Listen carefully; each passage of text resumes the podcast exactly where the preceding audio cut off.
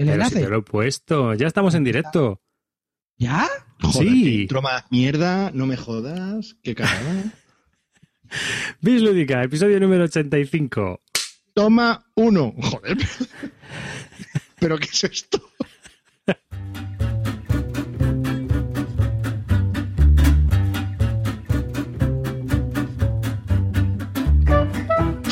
Hola y bienvenidos a un nuevo podcast de Bis Lúdica. Este es el episodio 85 de un podcast dedicado a los nuevos juegos de mesa. Con un, eh, eh, llevamos aquí una hora hablando y empezamos de lo más accidentado posible. Yo creo que cuanto más, cuanto más hacemos esto, peor. Hoy de momento tengo a, a dos, dos y yo conmigo tres, David Arribas y tengo conmigo a Clint Barton y a Calvo. Buenas, Calvo. ¿Qué pasa? ¿Cómo estamos? Saludos a todos. Buenas, lo vamos a dar todo como siempre. Y la leyenda, nuestro ídolo local. Buenas noches, chavalería. Vámonos arriba, venga. Que Quiero troleo ya. Bueno, pequeño eso para empezar. local, Y el señor del batín, que espero que le dé tiempo a llegar y se, se nos una a, este episodio número 85, que está en un torneo de Android Runner, por lo que yo sé. Sí, sí, y seguro que va a ganar, como las Sí, otras sí. veces que ha jugado. Bueno, antes de... inútil, No gana nada nunca, es un inútil. Para, para, para. Mm. Que antes de, de comenzar un poco a- a- con el tema que tenemos, recordaos que hasta hoy eh, estábamos haciendo un concurso de memes y hoy ya lo vamos a parar, ya lo hemos parado, ya no vamos a... Ya la gente que envíe memes, podéis enviarnos memes para meteros con nosotros, pero no van a entrar en el sorteo ni para valorar para eh, un sorteo de un Solking que nos entregó Zacatrus para reseñarlo y que como casi todos o todos lo tenemos en nuestras estanterías, pues hemos decidido que mejor que acabe en las manos de uno de nuestros oyentes, qué mejor manera, ¿no? Y para eso pues había que hacer un meme metiéndose con el calvo, esta vez, eh, porque había incumplido una promesa y bueno, pues hasta hoy. Ya hemos hecho una... Estamos haciendo, porque al final, bueno, esto ha sido un exitazo. Ha visto oleada de narices todos los oyentes. Estamos muy contentos con ello. La verdad es que estamos asustados con tanta participación. Y ahora pues estamos ya decidiendo qué tal y cual. Eh, lo que haremos será sacarlo en un vídeo y ya está. Vale, no lo vamos a meter ahora en el podcast y seguramente en el 86 pues digamos quién ha ganado. Y sin más, pues eh, recordaos nuestras fórmulas de contacto, que es a través de nuestra página web en bisludica.com. Recordaos que tenemos también una comunidad de Google Plus donde puedes eh, hacer tus sugerencias, preguntar, eh, incluso puedes hacer una encuestilla para preguntar qué juego me compro, me compro este o este. Y bueno, David, pues, David, así una cosa, yo gracias a la comunidad de Google, de Google Plus he aprendido a hacer bandejas y me he hecho la bandeja del caverna como nos puso, ¿quién, ¿cómo se llamaba el chico que nos lo puso en, en la comunidad? Espera, tres segunditos que te lo digo ahora mismo. Y nos dijo que nos puso un, un post de que él se había currado unas bandejas para el caverna con, con, Con cartón pluma. cartón y- pluma también, rollo, y, fue uno. y espectaculares y me las he currado Joaquín este fin de semana. Joaquín Sánchez, efectivamente. Joaquín, muchísimas gracias. Me he currado las bandejas como nos pusiste y han quedado espectaculares. Gracias a todos aquellos de la que, que participan en la comunidad de Google Plus que iluminan día a día a Clint Barton, que es un completo y absoluto inútil, no sabe hacer absolutamente nada. Y gracias a vosotros, pues yo qué sé, el chico se va recreando. No hizo el módulo de CCC de manualidades y bueno, pues gracias a vosotros, el chico. Gracias pues a Joaquín está- he conseguido hacer la manualidad de la bandejita que tú no harás en tu vida porque si yo soy inútil haciéndolo, tú directamente ni lo intentas. No, no, es que yo no entro ni en Google Plus, o sea, lo mío es peor. Una pena. Bueno, nos preguntan también por nuestro canal de, de YouTube, que como estamos grabando en directo, pues tenemos unos cuantos oyentes aquí fieles, que si vamos a hacer un recopilatorio de todos los memes. Y sí, lo vamos a hacer. Seguramente lo colguemos. El sitio más fácil para hacerlo será o, hará- o hacemos un portafolio en, en la página web o en la comunidad de Google Plus, que se puede hacer un álbum de fotos y poner ahí todas las fotos. Se compartirá de forma pública, no hace falta que te apuntes. O sea, pondremos el enlace y seguramente puedas ver todas las fotos sin ningún problema. ¿Mm? Eso lo vamos a hacer, para que todo el mundo pueda ver y descacharrarse con todos los memes, que hay algunos muy, muy creativos, la verdad. Es que es muy complicado decidir cuál es el mejor, porque es que hay alguno que es la leche. Son todos muy sí. buenos, en general son todos muy buenos, pero hay alguno que verdaderamente está muy currado, muy currado. Ujú. Sois unos cracks.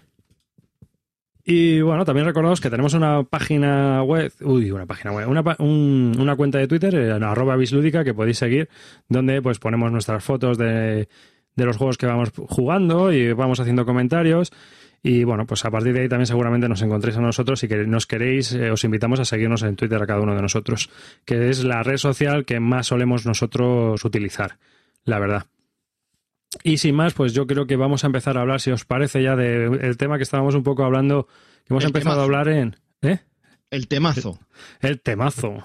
El temazo que estábamos hablando antes de empezar a grabar y era la venta de los juegos de segunda mano. Así que, ¿quién quiere romper eh, por ejemplo, Calvo, que lleva uh, con un Bond Trader. ¿Cuánto llevas para vender ese juego? el que llevo con el, el Trader, ese. Coño, que es de Uber Rosenberg. Oyentes, por el amor de Dios, que es un juegaco. A ver. No, no. Que no se note, pero aquí estamos haciendo ahora mismo spam a ver si vendemos los juegos que no hemos vendido, ¿no? Ahora fuera coña. Es Uber Rosenberg, sí, es correcto. ¿Que no es el mejor juego de Uber Rosenberg? También. ¿Es mejor que el Farmerama? También lo digo, y ese lo coloqué. Pero chico, no sé, a mí me parece que está bien. Es un poco como el ¿Cómo se llama este? El de, cartas que tiene el BIN. ¿El BIN cómo se llama? El, el, Bonanza. Es un poco como el Bonanza, pero de tablero. Y ahora que el juego está bien, lo que pasa es que, bueno, ya lo juego unas cuantas veces y no, no tiene cabida en mi colección, pero el juego mal no está. No sé por qué no se vende nada, no sé, si es que me tenéis manía. También tengo que quedar el último en la lista de hilos de venta, también. Oye, que no es el único, ¿eh? De todas maneras, eh, lo que estábamos comentando es que últimamente como que es muy difícil colocar juegos viejos y lo único que se vende de segunda mano son los, las novedades, o sea, lo que, lo que está mm, de novedad en el mercado, curiosamente, ¿no? ¿Tú no crees eso, Clint? Pues yo el tema de segunda mano es un tema que, bueno, despierta una cosa, a mí, en mí muchos sentimientos encontrados. Primero, me parece impresionante que en este Hobbit que tengamos puedas colocar juegos de segunda mano, porque es muy más difícil colocarlo en otros temas, ¿no?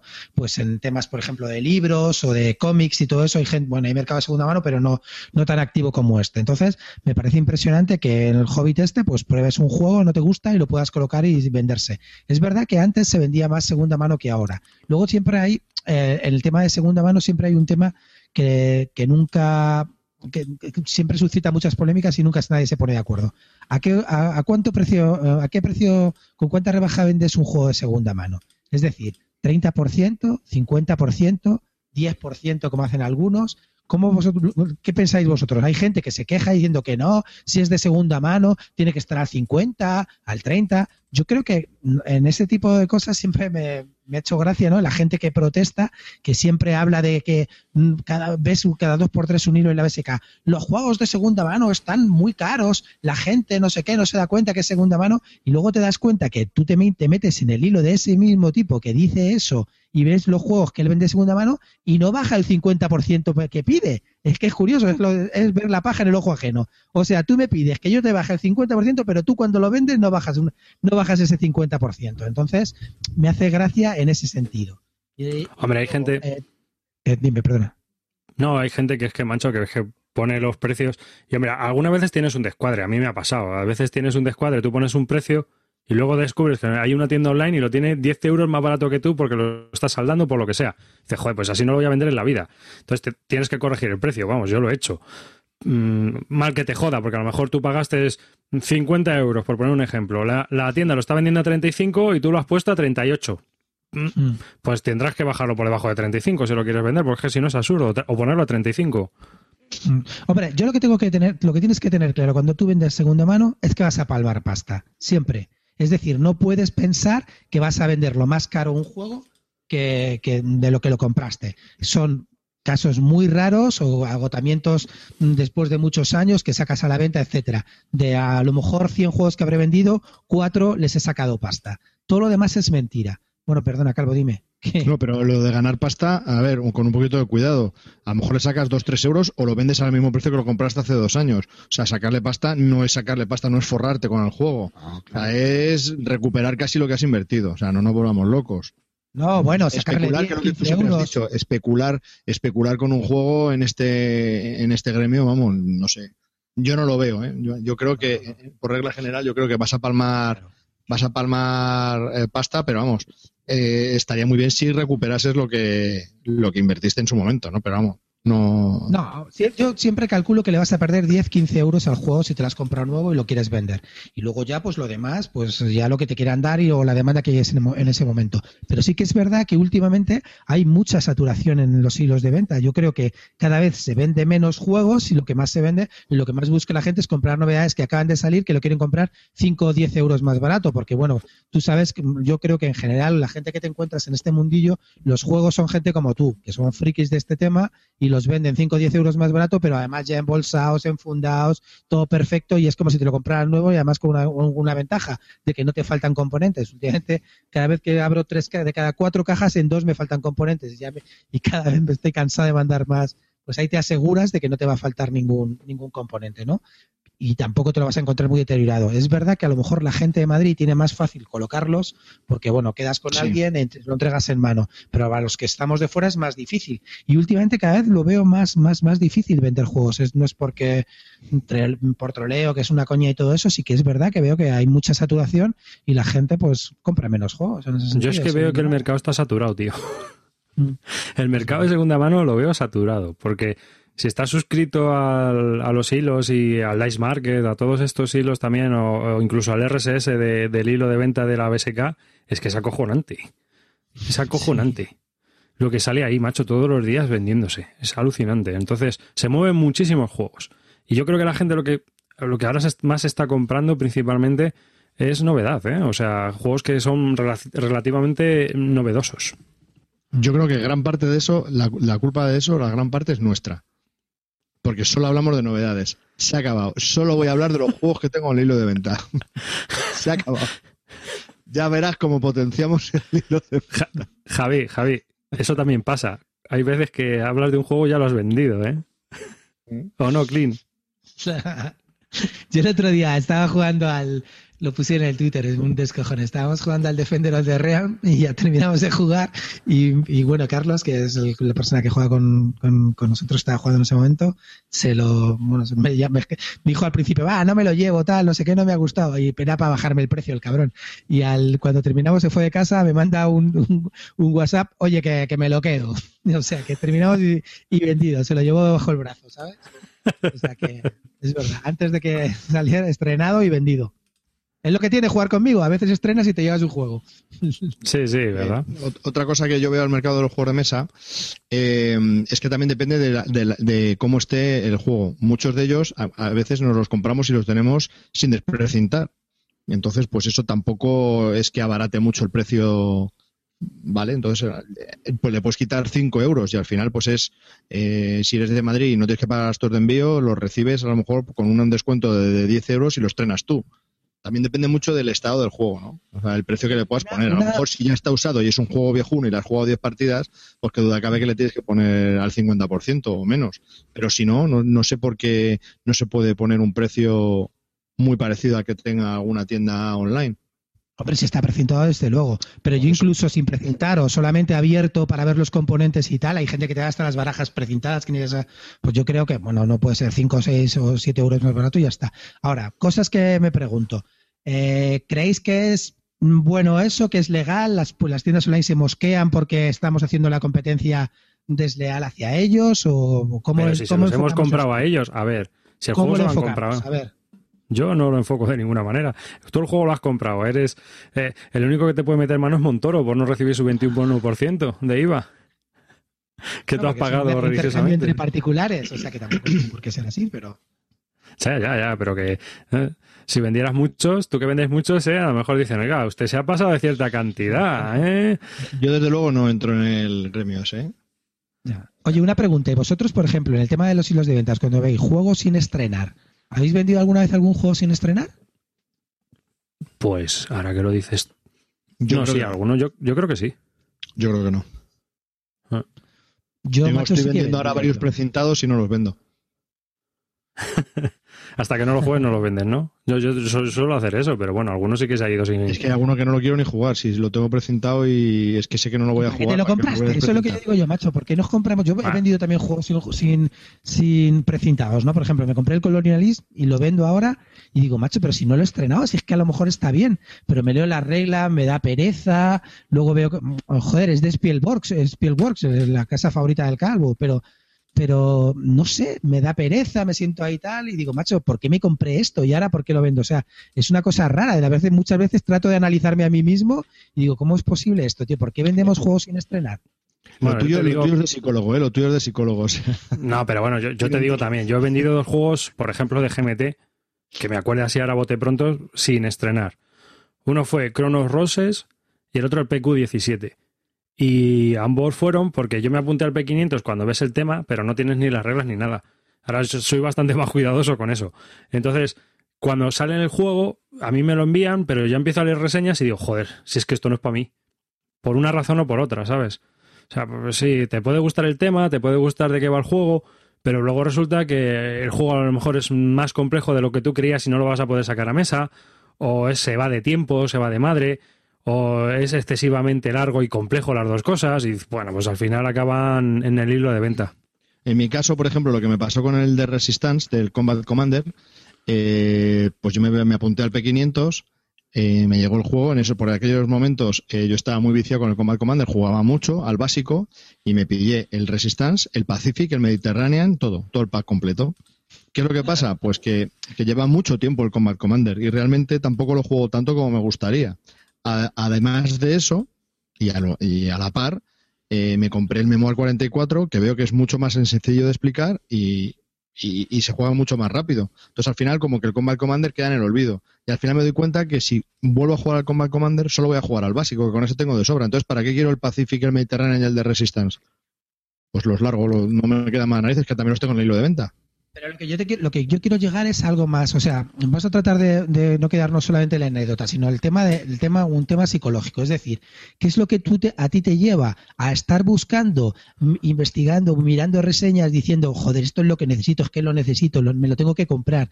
Ese es, el proceso que te va llevando, ¿no? Tú empiezas a mirar una reseña, empiezas a oír, empiezas a volverte loco buscando como tal, y dices, este juego lo necesito, lo tengo que comprar. Lo compras, te llega, lo abre, lo miras, bueno, hay gente que ni siquiera lo abre ni lo desprecinta y no lo juega y lo quiere vender y lo vende más barato. O sea, ¿qué, ¿qué, nos ha pasado, tío? Porque a mí, no sé, a mí me pasa a veces. O sea, lo hago también un poco. Sí, no sé. Es, es, es, un tema que va con este hobbit, ¿no? Que me preocupa, porque yo, por ejemplo, con, la, con el grupo con el que jugamos los domingos y tal, estamos obsesionados con el tema de los juegos. Cada dos por tres tenemos miles de juegos sin estrenar o, cosas que tenemos aún pendientes. Yo no sé, el otro día estuve mirando, tengo 45 juegos pendientes de estreno. 45 juegos. Y aún sigo mirando juegos nuevos, tío. ¿Qué, qué nos está pasando, macho? ¿Qué pasa con este hobby, tío? ¿Te trastorna, te vuelve loco, te vuelve compulsivo? Ah, es, el culto de lo nuevo. En, tu caso, en tu caso, Clint, es, es, que, es que estás muy mal. O sea, estás muy mal. que casos como el tuyo hay, muy pocos, pero hay. Yo creo, en mi caso, que no tengo tantos por estrenar, de hecho ni de coña, tendré como cinco por estrenar, una cosa así. El, caso, lo que a mí me, lo que a mí me gusta es el hecho de que te lo compras. el, ese hecho de que eh, entre que te lo compras, te mandan el mail de confirmación, eh, pagas, te va a llegar, no te va a llegar, esa excitación, a mí eso, en un Kickstarter, que te van mandando noticias, eh, luego te van a mandar el juego, no sé, el correo, el que me llega, que me llega, llegar la, casa, la caja a casa, a mí eso me produce Excitación. ¿Excitación? Como si estuvieras tocando una, miniatura del Arcadia Quest. más, más casi. de verdad me vuelve loco. Me, apasiona esos momentitos, me molan. Y luego estar pensando, que digo que, o sea, que no es un tema Este que me llega, este que no sé qué, he pedido este juego. Que a mí eso me, me, vuelve loco. Yo creo, yo creo que es una cosa que forma parte de esta afición. Claro, por eso te estoy diciendo que es un tema curioso, que de verdad, que tratemos de, ya que estamos hablando de este tema de segunda mano, un poco temas de segunda mano de venta de juegos y compra de juegos en general, es, un tema que yo cada vez me doy cuenta que es un poco una enfermedad de todos, porque no solamente soy yo, dices, bueno, soy yo que estoy fatal de lo mío. Correcto, correcto. Pero es que tú miras en el grupo mío y es que estamos todos igual, macho, habéis mirado este tal, no sé qué, habéis visto que esto que ha salido aquí de Kickstarter, y yo digo, pero tío, si tenemos entre todos 100 juegos sin estrenar, ¿Qué nos está pasando que seguimos buscando más cosas, tío? Ah, y hay veces, tío, que es que dice, mm, echamos una partida a este juego y dice, si es que tiene más de dos semanas, tronco. es que nos hemos vuelto locos. No. pero estoy exagerando, pero es que es así, ¿no? Porque es que en las bolsas hay otros más nuevos y la gente quiere probar lo último, lo nuevo, lo más reciente, lo calentito, recién sacado del horno. Es verdad, ¿eh? Es cierto. Todos somos podcasters ya, todos somos podcasters y tenemos... Y sabes qué pasa también, que Bueno, y, eh, hombre, obviamente los euros sobre todo tienen un ciclo, ¿no? Y tú cuando has jugado varios euros, al, al final acabas viendo los patrones y te apetece lo que te apetece es ir probando otras cosas. Por eso las mastrades yo creo que funcionan también y es un gran invento, que es otra cosa que, que también yo creo que es eh, muy estimulante, ¿no? El, el, poder cambiar juegos. Uno por cosas que te puedan interesar y largar cosas que ya no juegas o que no has jugado o que ya no quieres jugarlas. Pero yo creo que, que el, el, mayor problema que tenemos nosotros es que vivimos pendientes de la novedad. Yo os digo una cosa, el tema de las mastrades, tío, eh, es que es volver a la Navidad lúdica de la infancia. O sea, la emoción que la peña tiene el domingo que sale los resultados de la mastrada. Es increíble. Que está ansioso. O sea, es como, la, es como cuando tenías seis años y te levantabas y ibas al árbol a ver qué coño te habían regalado los reyes. Es lo mismo, tío. Es una cosa que, o sea, no sé si una, es, tenemos todos una regresión infantil o nos pasa algo, estamos enfermos de la cabeza hay que salirse de este hobby, tío, meternos en la droga, yo que sé, hacer otra pero, cosa. Pero ¿por qué? Pero es que hay gente que se gasta el dinero en tabaco. Nosotros, pues que me gasto 30 euros al mes en un juego. ¿Y? O sea, que no, son bueno, 30 no te euros. gastas 30 euros, di la verdad. ¿Cuánta pasta te gastas al mes? En serio, di la No, verdad. yo- No, no, son yo 30, no. no son 30 pavos ni de coña. Yo no me compro un juego al mes, ¿eh? No, Ahora. 6. Ahora, Antes sí me gastaba más. Pero Sí, ya no me también. tanto, ¿eh? Yo no Pero me vamos, gasto también- tanto. también ha sido la única afición que yo he tenido en años, o sea que tampoco... Claro, ese es el tema. Ese es el tema. ¿En qué te gastas tu dinero? Clint, si te vas a morir rico, cabrón, ¿de qué, ¿en qué te gastas tu el dinero? Si en Albacete no hay nada que hacer. Escucha, si lo he contado mil veces, si para cuatro ricos que estamos, coño, hay que seguir comprando. Si eso lo tengo claro. Si para cuatro ricos que quedamos, eso lo tengo claro. Pero es que mira, ahí en los comentarios se oye Leonardo Labrador, la Willis nunca descansa, nos acecha y no parará. Total. 45, el calvo, 45 sin estrenar, vaya panda, madre mía. Y subiendo. Y subiendo. Es una pena. Es una pena. No, pero to- estoy de acuerdo en que, en que la Mac Trade nos ha hecho un gran beneficio a todos los, los jugadores porque, yo qué sé, a mí ahora acabo de cambiar juegos que no jugaba por el Colt Express. Un juego que a lo mejor no me hubiese comprado nunca, pero que si me viene una Mac Trade y quito una caja y meto esa, pues mira qué bien. Y así me he comprado otros como el Doomtown Reloaded, que no me lo iba a comprar ni para Dios, pero si lo cambiaba por alguno que no jugaba, pues oye, pues mira, pues bienvenido sea, le doy un meneo y fuera, puerta. Pues eso, la verdad es que viene muy bien. Vamos, sí que hay que centrarse más en los juegos de segunda mano y lo de venta que, que lo- las novedades. Sí, sí, no nos volvamos locos, están mucho más baratos y, y, y ¿dónde va a parar? Y- Y, y pasar para por el terminar- hilo de venta. ¿Dónde vendéis vosotros normalmente? De ningún lado. Yo la, bueno, últimamente no vendo nada porque no, no, no, no vendo absolutamente nada, pero no sé si ya por troleo o lo que sea, pero no vendo nada. Pero en la BSK, en los hilos de la BSK, la verdad que se venden muy bien. Sí. Es fácil. Y generalmente te encuentras a gente muy, muy divertida, amable. Bueno, una cosa que me mosquea últimamente, macho, me estoy dando cuenta en los hilos, es que ya la gente ni te contesta. O sea, eh, tú escribes un mail, oye, mira, dices que cambias esto por esto, yo tengo, tengo lo que pides, te lo cambias, ni te contesta, tío. O no te, o no te dice nada, dice, bueno, estoy abierto a cambios. Joder, macho, si te han metido un hilo, pones un hilo, contesta por lo menos para decir, no, no me interesa. Hombre, vamos a ver, es verdad con lo que estábamos hablando antes con Calvo, que hay gente como, por ejemplo, a Calvo le proponen, oye, tengo, estoy, quiero vender yo una hora de labora, Calvo vende una hora de labora y viene un tío y le dice que te cambie un carcasone por hora de labora, que te dan ganas de decirle, mira, tío, llevo muchos años en esta afición, me estás, eso que me estás diciendo es como si me dijeras hijo de puta a la cara, o me dijeras tonto del culo a la cara. Entonces, entiéndeme que no te voy a contestar a ese mail, no te, no te puedo contestar a un mail que en lo que yo tengo una hora de labora y tú me propones a cambio un carcasone.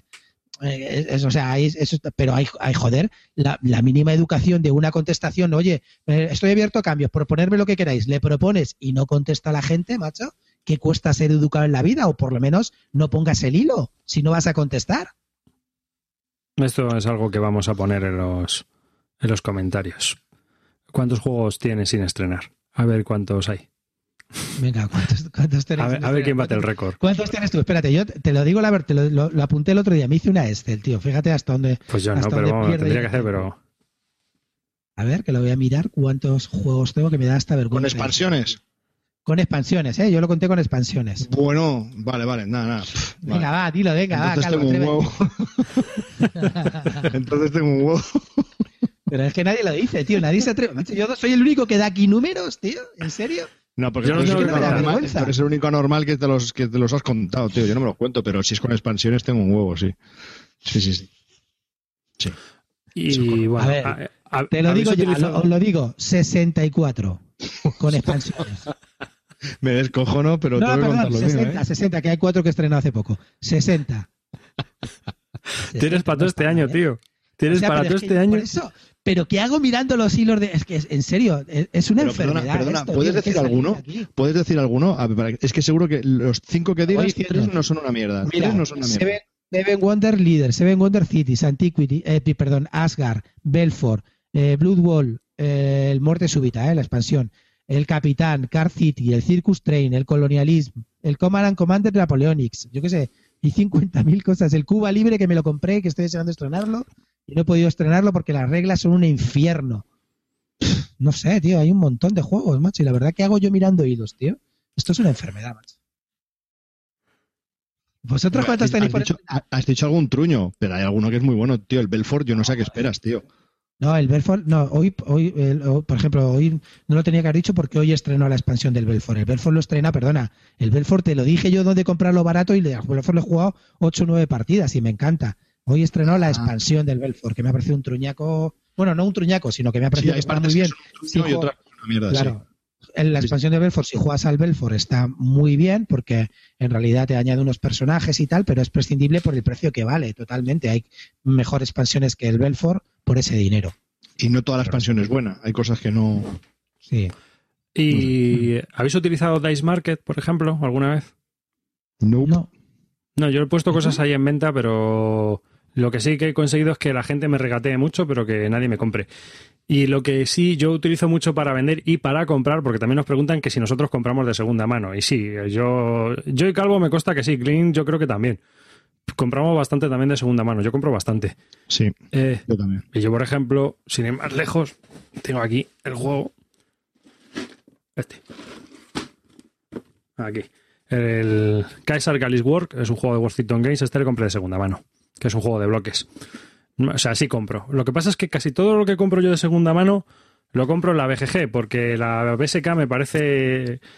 Me parece que hay que andar como un francotirador, macho, y es que no me da la vida. Yo trabajo por turno, soy padre, etcétera, etcétera, etcétera. No puedo estar pendiente de muchas cosas. Entonces, muchas veces se me saltan historias y en la BGG voy, miro, quién lo está vendiendo, ah, este juego me interesa mm, y se lo compro, sea de España o a lo mejor del extranjero si los gastos de envío no son sangrantes y peliagudos. Pero sí que compro mucho por BGG y vendo mucho por BGG. Macho, yo no he vendido nunca por BGG. Te lo puedes creer en mi puta vida. Yo tío. tampoco, ¿eh? No, ¿Pero los habéis puesto a la venta o no? no. Ah, y además han renovado el compra. ¿Y cómo mercado. hacen, los envíos inter- cómo hacen los envíos internacionales? ¿Cuánta pasta, por ejemplo, vale a Estados Unidos, tío? ¿Cómo haces eso? Nah, para Estados Unidos yo pongo que no sirvo porque los envíos internacionales a Estados Unidos son muy caros. Pero hay gente que aún así ¿En te Europa? pregunta. eh, en Europa depende. Yo lo que uso es Packlin. Entonces, Packlin es una página que tienes un montón, tienes un montón de empresas de mensajería asociadas. Es una empresa que tú metes ahí donde quieres llevar el paquete y te salen todas las empresas de mensajería y el precio que le dan a Packlin. Es como si la empresa Packlin enviara el paquete, no tú. ¿Sabes? Entonces tú eliges, por ejemplo, a Portugal me costó una vez 7 euros. ¿Mm? A Alemania he enviado un paquete esta semana 15, 14,45 euros. O sea que no está mal. Eh, ¿tú- me han- tú- Calvo, ¿tú compras de segunda mano también o no? Solamente vendes. No, no, yo compro. A ver, ya no compro porque no quiero nada. Pero sí, sí he comprado. Ya, ya no compro, ¿eh? Hombre, yo también compro compro. muy ¿eh? poco. Yo, Es yo que en estoy petado ya de juegos. En general compro, pero últimamente compro menos porque la peña, tú, eh, tú enseguida dices a la peña, oye, tal, me interesa el juego, sí, te lo compro. Vale, mm, págame la pasta, le pagas la pasta y luego tardan en enviarte el juego, tío. Yo digo, pero macho, vamos a ver una cosa, me piden la pasta, te llega y ¿por qué tarda cinco días en enviarme un juego que, que ya tienes cobrado y que, y que si lo has puesto en hilo de venta o me dices que vas a tener problemas de envío, pues dime, mira, págame cuando pueda porque no voy a podértelo enviar en estos cinco días o avísame. Eso, eso me, últimamente me daba rabia y he dejado un poco de comprar por, e- por- por ese tema. Digo, macho, yo me compro un juego de segunda mano, estoy pa- tampoco me ahorro mucha pasta, me ahorro un poco y tal, pero luego resulta que me tardas cinco días en enviarlo, entre seis, o tres, tres días que me tarda por Kiala, pues al final prefiero gastarme la pasta y que me llegue al día siguiente por, por cualquier tienda de, por cualquier tienda online, ¿no? Mm, Hombre, yo es que solo cuando vendo suelo vender barato, entonces depende del turno en el que esté, a veces me cuesta más eh, enviar los paquetes, eso también. O ¿Sabes? yo los paquetes los envío al día siguiente, ¿eh? a mí me pagan y al día siguiente los tengo enviados, lo tengo claro. Claro, pero bueno, cada uno tiene unos horarios y yo qué sé, es un mundo. a mí hay veces que la comunicación me cuesta, ¿sabes? Pero sí que, sí que yo lo envío en cuanto puedo, a ver, lógico. Pero vamos, normalmente yo suelo vender barato y no, no suelo haber problemas. Y lo que os estaba diciendo, por ejemplo, Finlandia sí que no te merece la pena. Me han preguntado, oye, ¿este juego cuánto por el envío a Finlandia? Y es que lo más barato que encontraron 32 pavos, macho. O sea, que es que depende ya, muchas veces hay países que son inviables. Así que ya muchas veces depende del juego. Yo, por ejemplo, vendí un God's Playground a Japón. Me lo compró japonés, o sea, mm, traca tra. ¿Cuánto quieres? Tanto, toma, pum. 35 de gasto de envío, toma, tú, los 35. Envíamelo a ver, cada uno, yo qué sé. Mira, el Ferris, bueno, ya sabéis que Ferris es bastante colega, es un tío que, para mí es un grande, ya lo sabéis, lo he dicho mil veces, me acaba de hacer un comentario. Eh, Ferris, eres un grande. La semana pasada conseguí un After the Flood en Dice Market y aún no me ha llegado. Es que es verdad, tío, macho. Es que el tipo, eh, Ferris, que es otro que si un día hablara y me contara los juegos que tiene pendientes de estreno, aún me superaría, aún me superaría. vamos, por mucho. Pero, pero por mucho, porque es un grandísimo comprador y un estupendo aficionado. Pues fíjate, estoy seguro que tendrá un montón de ganas de recibirlo y aún no le ha llegado, macho. Y el tío ya ha pagado la pasta.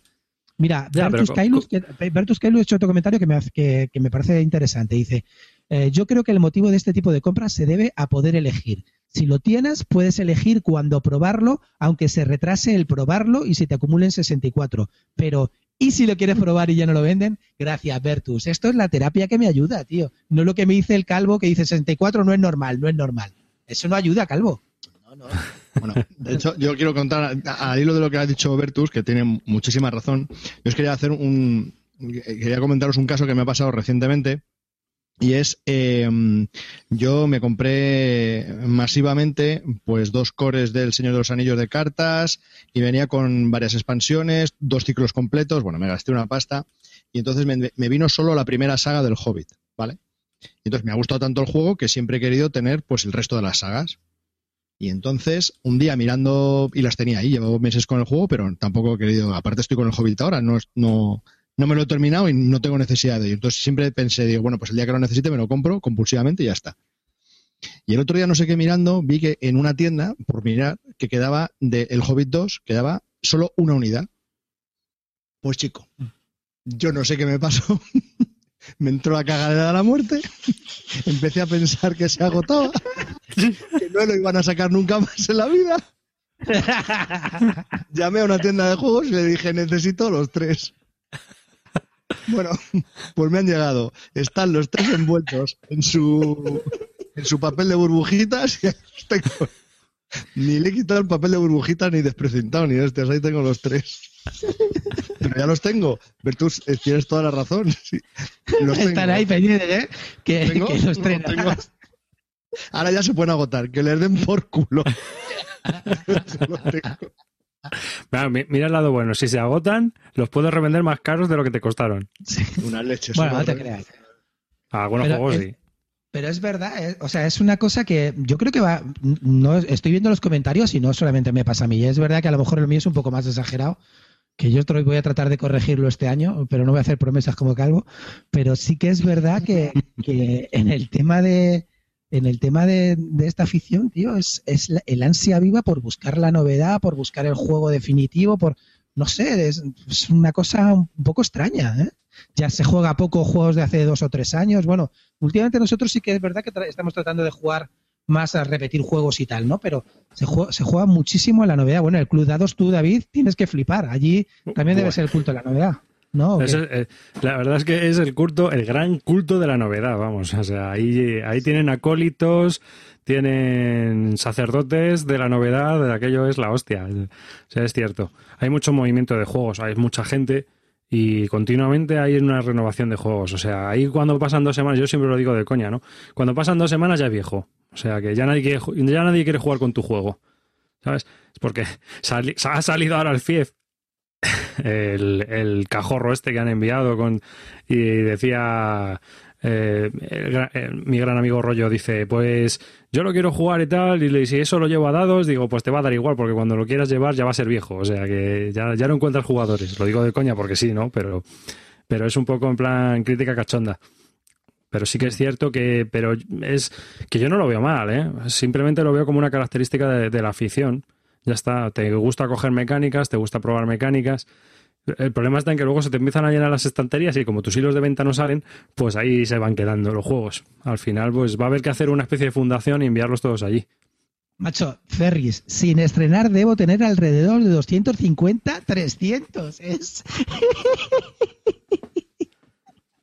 Joder, Ferris, eres qué grande, coño. Algunos jugados, pero no con mi copia. Bueno, yo ya, por ejemplo, eso es, eso ya sí que me parece extremo. Es decir, no contar los juegos que no juegues con tu copia, ya eso, chicos, no, eso ya no. ¿Vosotros hacéis eso?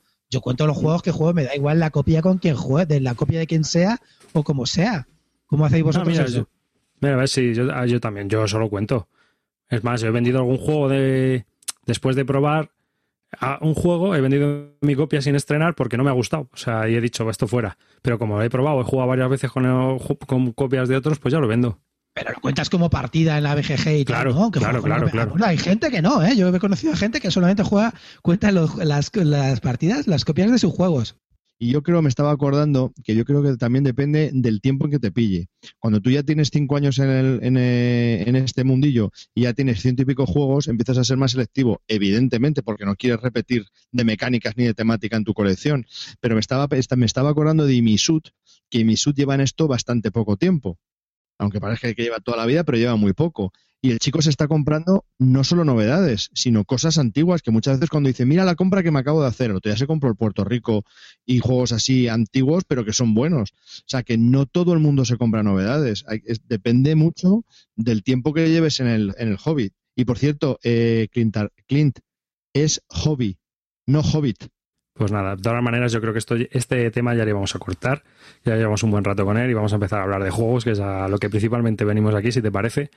Eh, yo invito a los oyentes a que nos dejen comentarios de cuántos juegos dejan ellos, tienen ellos sin jugar y también eh, os invito a que nos habléis un poco del mercado de segunda mano, cómo lo veis vosotros, a ver qué os parece. Si creéis que se venden juegos, si creéis que está saturado como estamos pensando nosotros y si creéis que... Bueno, ¿qué opináis? ¿Y dónde vendéis y compréis los juegos? A ver si así encontramos un nuevo mercado también y nuevas posibilidades, que siempre hay que andar a la zaga. bueno, eh, vamos a hablar de juegos y vamos, empezamos, tú que tienes dos, que quieres hablar de dos, ¿vale? Yo vengo a hablar de uno y otro que no es tablero, si nos da tiempo. El Kanban. ¿Empezamos con el Kanban? Pues, venga, hazme la ficha, David, que tú sabes que ya sabes que yo soy antificha. Es que es el primero que tengo abierto, por eso te he dicho el Kanban, si no te habría dicho el otro. Bueno, Kanban es un juego de Vital la Cerda eh, bueno, el nombre completo es Kanban Automobile Revolution. Automotive Revolution. Es un juego publicado. ¿Tú qué versión tienes? ¿La, de Gyoki? Sí. Es la de Gyoki, que yo creo que es la original. Es un juego de Vital La Cerda, muy conocido por ser el diseñador de vinos y de CO2. Es un juego de 2 a 4 jugadores, 120 minutos de duración mm, y bueno, pues es eh, un juego complejo, durillo. Así que empieza a comentarnos, Javi. Feliz. Digo Félix, perdona, señor Kling. os, comentaba, bueno, eh, por fin vuelvo a hablar de un juego duro. Últimamente os estaba hablando nada más que de fillers y cosas extrañas. Eh, Vital La Cerda es un, un, diseñador que me gusta bastante, hace propuestas muy interesantes, juegos demasiado a veces complejos. Mucha gente mm, califica sus juegos como incluso con, como una como una amalgama de minijuegos, incluso más que con el tema de Feld y que no tienen tema. A mí ya sabes que lo del que tengan tema o no me da igual. Es decir, yo puedo ver el mismo tema en, el Kanban haciendo automóviles que un tío que se mete en una mazmorra con una figura de plástico y se piensa que mata dragones. Es lo mismo. Me da igual que uno me diga que es más temático que lo otro, porque no. Tú puedes dentro del, juego pensar que los, eh, los minijuegos, que en realidad no dejan de ser minijuegos, están más o menos relacionados o están más o menos pegados con el tema. Eso es lo de menos. Lo más importante es el tema de las mecánicas Entonces, el juego consiste, pues, si no, ya sabéis que no me gusta mucho explicaros el juego ni voy a entrar en esos rollos, ¿no? Es un juego que con un trabajador, que solamente colocas un trabajador y haces, en eh, lo colocas en un área, nunca puedes colocarlo en, la misma área de donde estaba, sino siempre en una diferente, que haya, que haya espacio y que no esté ocupada por los demás, y haces las actividades o los minijuegos que tenga ese área. ¿Vale? Entonces, cada área pues está relacionado con el tema automovilístico. Hay un área pues de, construcción de partes del automóvil, hay un área de desarrollo, eh, hay un área de testeo del automóvil, hay un área de la venta de, de los coches también, y hay, hay un área pues de, de, de, la propia producción, ¿no? De la línea de, montaje del automóvil. Entonces, pues a partir de ahí, pues tú tienes que, y luego viene al final de cada semana, pues depende de, cuánto se mueve a la secretaria, que es la que va supervisando, que es un personaje que se va moviendo tipo prevosto del Kailus, cuando llega a una, a un, a un, a su oficina, pues hay una puntuación intermedia o bien cuando se da, cuando hay dos testeos, eh, cuando, un coche se testea, mm, eh, llega a una parte donde se termina el testeo, pues también hay otra puntuación intermedia. Eh, y nada más, entonces a partir de ahí tú tienes que conseguir con esta amalgama de minijuegos conseguir más puntos que los demás. Ahora, ¿qué pasa? Que la gente dice, no tiene tema. Pues no, es difícil, sí, porque en realidad luego cada minijuego es, es, es fácil de, de entender, pero conseguir mm, eh, relacionar todo y que además te puntúe, pues no, no, es, no es para todo el mundo. Es un juego, eh, a veces pienso que es demasiado complicado ¿no? para lo que te ofrece. Pero en realidad a mí me gusta, me lo paso bien, cuando lo he jugado lo he disfrutado, pero sí que es verdad, las pegas que le puedo poner al, juego, pues que el tiempo, de, tiempo se te va a las dos horas, dos horas y media, hay gente que no puede, que les puede parecer excesivamente largo, la explicación se te suele ir a 45 minutos o una hora, eso no te la quita nadie, si quieres de verdad entender bien y sabes lo que hay. Y luego lo que sí que le veo es que hay lo que, lo que vosotros guardameros llamáis crome. No sé si tal, es decir, que tiene mucha mini regla chorradita que que no, no lo veo, no le veo, no lo veo muy integrado, ¿no? O sea, bueno, lo veo integrado para, como para darle y tal, pero que te tienes que estar acordando de que esto no se hace así o esto se hace en este momento. Eso, por ejemplo, retrasa un poco el juego y luego te hace muchas veces dudar o, o, luego te das cuenta que no lo has estado jugando bien, ¿no? Entonces, pues la experiencia de juego se resiente un poco. En general, ¿Qué es lo que le veo positivo? Pues que, que, que el juego es, está muy bien, te exprime las neuronas y, y de verdad que con un trabajador solamente con una, el trabajador es una colocación, colocación de trabajadores con uno solo, te, te, hace mm, darle bien, o sea, está muy bien desarrollado. Peter Lacerda en general suele desarrollar bastante bien este tipo de juegos. ¿A mí me gusta? Sí. ¿Qué tengo que decir de él? Que es territorio Barton. De años que no lo decía, ¿eh? Es puro territorio Barton, en ese sentido que me parece que está muy bien sí que es verdad que es demasiado a veces un poco, no es que sea complejo de explicar todo eso, sí, pero que es un poco confuso, ¿no? Y entonces en las primeras partidas pueden agobiar a la gente, pero luego en general el juego está bastante bien. Dime, Calvo. A ver, varias, varias cosas. Yo tengo muchas cosas que preguntarte. Eh, el Kanban es un juego que llevo siguiendo muchos, muchos, muchos años. Eh, me parecía muy interesante. Siempre me ha parecido interesante los, los juegos que saca este hombre.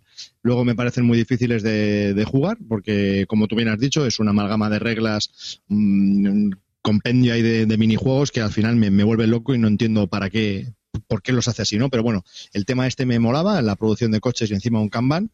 Entonces, pues siempre le, he seguido. Me leí las reglas y me di cuenta de que no tenía absolutamente nada que ver con, un Kanban, que es ya creo que lo hemos discutido esto anteriormente. Entonces, ¿qué sensación tienes? Esto con un Kanban no tiene nada que ver, ¿no? O sea, realmente son minijuegos y punto pelota. Se llama Kanban por, ponerle un título, pero nada. Bueno, se llama Kanban porque un poco puede darle un poco la temática, es decir, minijuegos relacionados con la temática del automóvil. Que luego hay gente que sí que le puede, por, ejemplo, hay gente en el tema del Viños, que es, es un juego del mismo autor, que a mí, a mí también me gusta mucho. Hay gente que no le ve tema. A mí yo, por ejemplo, sí que lo veo tema. Le veo tema, está relacionado, trata pues del tema de la venta internacional, del tema de las ferias de vino, de, de la producción, de cómo se mejora esa producción. Está más relacionado el tema del Viños, por ejemplo, a mí me parece mejor mejor, juego, me gusta más que el Kanban, aunque el Kanban también me gusta mucho, ¿eh? ojo, no, no estoy criticando. Pero sí que lo veo relacionado, pero he oído un montón de críticas de gente que dice que no le ve ningún sentido o no, o no le encuentra y no lo ve relacionado con el vino. Yo, por ejemplo, sí que lo veo muy relacionado. Entonces, entiendo que con este del Kanban puede pasar lo mismo. Hay gente que sí que le vea relación y que vea que sí que es verdad, mira, pues vamos del montaje y aquí tenemos que ir por partes o ahí primero hay que ir al diseño y tal, y lo vea relacionado. Dime, Calvo. Em, eh, ¿a, qué juego podríamos hacer una semejanza el Kanban? A Viños. Ofrece algo nuevo al Viños, ¿no? Mm, Ofrece algo nuevo en el mundo de los juegos de mesa. Vamos a ver. Es que em, también tengo que comentar ese tema que me da un montón de rabia, ¿no? Últimamente la gente te pregunta, ¿qué ofrece nuevo? ¿Cuál es la novedad? ¿Qué es lo que es, es, diferente? Vamos a ver, nada. Es que vamos a ver, juegos que ofrecen algo nuevo hay cuatro o cinco mm, o uno cada año como mucho, o dos cada año como muchísimo. Entonces vamos a dejar de buscar la novedad extrema, la parte imprescindible y tal. Es un juego que está muy bien, que es un juego duro, que si te gusta un poco la temática del automóvil y tal, le puedes ver sentido y que es agradable de jugar, que es un juego para jugones, de verdad, no lo puedes sacar con gente que no sabe o que no quiere jugar o que no le interesa y, que te lo pasas bien jugando y dándole a los neuronas una hora. ¿Qué te busca? ¿Qué tiene de novedad? Nada, nada especial. Todo lo hemos visto ya 50.000 veces, pero no, no, no, no nos centremos solamente en buscar la pepita de oro en el río. Vamos a ver, vamos a, tratar de ver la perspectiva, ¿no? Que sí, si yo te quería hacer solo esa pregunta para sacarte de quicio, nada más. Que otra cosa. Eh, arriba, dale, dale pie arriba, hombre. No, que termine, que termine él. Y, por último, eh, me pareció muy curioso la figura de la, de la secretaria esta, ¿no? Que va por el tablero.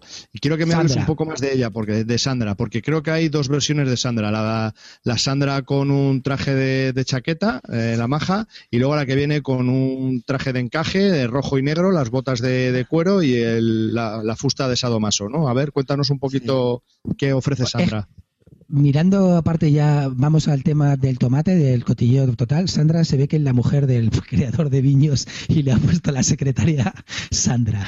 o sea que en honor a su mujer. Será por la, la la faceta dual que tiene su mujer, vete a saber. No, pues hay dos formas de puntuar, de trabajar con Sandra, ¿no? De, Sandra, cada vez que llegue a una de las áreas del minijuego, pues te evalúa, en el sentido de que tienes que tener dos cosas de ese minijuego, de haber hecho dos cosas de ese minijuego, es decir, haber subido en un track sobre todo de del tema de, de los de de haber aprendido en, ese área, tienes que llegar a, ser, a hacer por lo menos dos cosas, o en cada área tienes que tener dos cosas de algo, de ese minijuego, y o te premia o te castiga. La buena es que te da premio, es decir, te da tantos puntos de victoria como estés adelantado en el track, o sea, como reservas de tiempo tengas, o te castiga en el otro lado que nunca llega a jugar, no sé qué tipo de castigo será.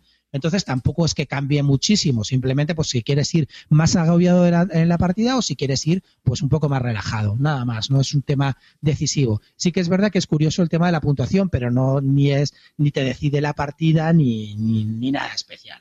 Bueno, pues esa es la novedad que tiene este juego, me parece, me parece que está bien, no la de la chica esta, ¿no? Sí, no, bueno, eso ya lo hemos visto mil veces. sí, que vamos a ver, que no es que tenga muchas, no, o sea, sí. No. Bueno, dime, David. Eh, los componentes y un poco la distribución del juego. Yo cuando he visto las fotos he visto que es un juego impactante. O sea, ves ahí un, hmm. todo desplegado, todo colocado. Es tan complejo como parece así a primera vista. Yo le calificaría para la gente que no está muy acostumbrada de sobrecogedor apabullante. Es decir, la gente lo mira y dice... Mm, ¿Por dónde empiezo? Sácate un explorador, desgraciado.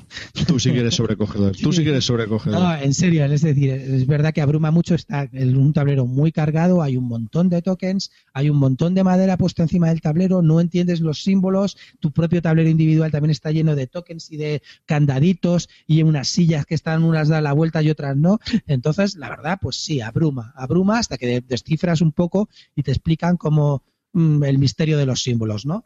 y luego va fluido. Sí, una vez que, una vez que controles, es, para mí el juego no es difícil. Una vez que controles los minijuegos, va muy fluido. El único problema del juego, incluso para jugones que es de verdad, es que tiene unas mini excepciones o una cosa que se juega en un determinado momento que a lo mejor te, te, dices, ostras, esto lo jugamos mal, ¿ves? Esto no tenía que haber sido así, esto lo estuvimos jugando mal, ¿no? Pero en general, una vez que, explicas el juego es fácil. Para mí lo más complicado al final son las puntuaciones. Tienes unas hojas de puntuaciones que en la página de atrás son muy pequeñas, se ven poco. Yo aconsejo que cada uno se imprima la página de atrás de, de las instrucciones y que cada uno tenga una individual y vaya consultando los, los objetivos individuales que son secretos a la hora de colocarlos públicos, ¿no? Mm, Eso es un poco lo más complicado a la hora de puntuar. Una vez que controlas eso, el juego va muy fluido, es fácil. Y otra pregunta. ¿Es propenso a la P? ¿Hay mucho entreturno? No, es que se hace una acción cada uno. O sea, eh, tus acciones, eh, en- cuando colocas el trabajador, eh, le llaman horario, eh, es como los horarios del trabajo del tío, ¿no? Tiene, puede hacer eh, o, o una jornada o, o un poco más de una jornada, horas extras veces, o dos o tres acciones por turno, ¿no? Y luego puedes gastarte una acción extra del banco de, como de horas acumuladas que tienes en el trabajo para hacer un cuarto de turno, pero más de cuatro cosas en, en tu turno no puedes hacer, ¿vale? O sea, como mucho puedes hacer cuatro acciones, con lo cual va muy rápido entre turnos. Sí que es verdad que hay gente que también eso me da un montón de rabia, que se dedica a pensar cuando le llega su turno. Vamos a ver, desgraciados de la vida. Para eso tenéis el turno, tres turnos de los demás tíos y pensáis. No es un juego que digas, ay, me has cambiado esto al final. No, como mucho le pueden cambiar una cosita, pero nada más. A ver, chicos, se piensa en el turno del compañero. Es una falta de respeto pensar cuando te llegue el turno. Es jodido, salvo que te hayan cambiado algo de verdad que puedas decir, bueno, pero es verdad. Pero hay gente que de repente está totalmente distraída, la vez pensando en la música, llega, llega su turno y dice, ahí va, me toca, ah, espera, pues a ver, mm", y empieza a pensar. recordamos, a les recordamos a todos los oyentes que Clint juega con un grupo de juego de juegos estable, ¿no? Son, y creo que son amigos y, y bueno, así veis cómo, cómo trata a sus amigos, ¿no? O sea, Que no, joder, vamos, vamos, ah, no, de no, todas formas, tío, vaya a hacer, eh, verdad, un momento, amigos, ¿eh? de, de todas formas, a mis amigos que tienen AP lo tienen muy claro, ya se lo he comentado directamente a su cara y les he dicho, tienes un grandísimo AP. Pero bueno, en general te hablo de Eh, no solamente de eso. Sobre el tema, ¿tú crees que se asemeja esto a un Kanban o al Lean Manufacturing que tanto se predica en las empresas de automovilismo? No. O sea, que no hay que hacer- serios. ¿No hay que hacer una optimización de procesos aquí al milímetro de la leche? pues yo pensaba que, yo pensé que era de O eso, sea, ¿eh? que se podía haber llamado Kanban como Six Sigma, por No, ejemplo. vamos a ¿no? ver. Se puede llamar Kanban, pues no, te- no, nada, o sea, no tiene nada que ver, no, no es eso. O sea, no hay nada en el tablero que digas, esto es como en un Kanban. Que no, que no. No, no, no. Sí, yo ya cuando me leí las reglas ya vi que no tenía nada que ver. No, no, no. Jodió O sea, es que bueno, se pone Kanban por un poco para darle el tema y porque queda bonito decir Kanban, es rápido, es un- una cosa para el tema de marketing, se suena rápido, no, te- no se te olvida la palabra y ya está, pero nada más. A mí la verdad que es un juego que me ha dejado buenas impresiones, es verdad que me gusta más Viños que, que este, pero tengo que, yo llevo ya tres partidas, tengo que darle alguna otra más y cada vez que lo juego me gusta más, pero me da, un- por ejemplo, la- eh, mi vecino con el que jugamos el otro día no le gustó por el tema de, de lo complejo que era y de lo que duraba para lo que te daba. Y dice que, que conoce juegos a lo mejor que pueden ser un poco más complejos que le, que le dan más pues no más satisfacción ¿no? a la hora de jugarlo. Pero a mí, por ejemplo, y a Carlos, que también lo juego con, conmigo, nos ha encantado, es un juego que lo hemos jugado bastante y nos gusta bastante, ¿no? Pero, pero sí que es verdad que no es para todo el mundo, ¿eh? Y incluso para jugones, pues tampoco le puede gustar. Pero en general, si eres jugón, yo creo que si te gustan un poco los euros, este es un juego que deberías tener y que, que está bastante interesante para tener y no vale muy caro, ¿eh? ¿Algo más, chicos? ¿Qué, cuánto de- qué, qué coste tiene este juego? 45. Costó 45. Bueno, pues hemos estado hablando de Kanban. Espera, que estoy aquí. Uy, se me ha ido. Un juego de Víctor Kanban, Lacerda. Automotive Revolution. Es un juego de Vital La Cerda, publicado por Yoki IT, Yoki.it, de 2 a 4 jugadores. Eh, de- ¿La duración es de dos horas o más? Porque pone dos horas, pero no lo veo yo para dos horas. No se te va, no se te debe ir. Si sabes jugar, no se te debe ir de las dos horas y cuarto como mucho. Y si no sabes jugar, si cuentas la explicación, pues se te va a las tres horas. Otra cosa, este juego, la edición que tú tienes es la de Jokic. Sí, es que hay Viene con las reglas en inglés, Espera, es independiente del espera, idioma. lo- sí, con, con las reglas en inglés. Os lo enseño un momentito, ¿eh? Un momento. Lo digo porque Stronghold, para el mercado americano, eh, Stronghold Games sacó la versión en, en inglés. Entonces, Me acabo de dar Ya. cuenta que la de Stronghold. la de pues Stronghold. entonces, entonces no son 45, son 52 pavos. No, pero Que no será sé, más me, me- parece que me- a mí me costó 45, ¿eh? Ujú. No. ¿No? La, la de Jokic, la, la europea, es la que costaba 45. Esa salió por 50.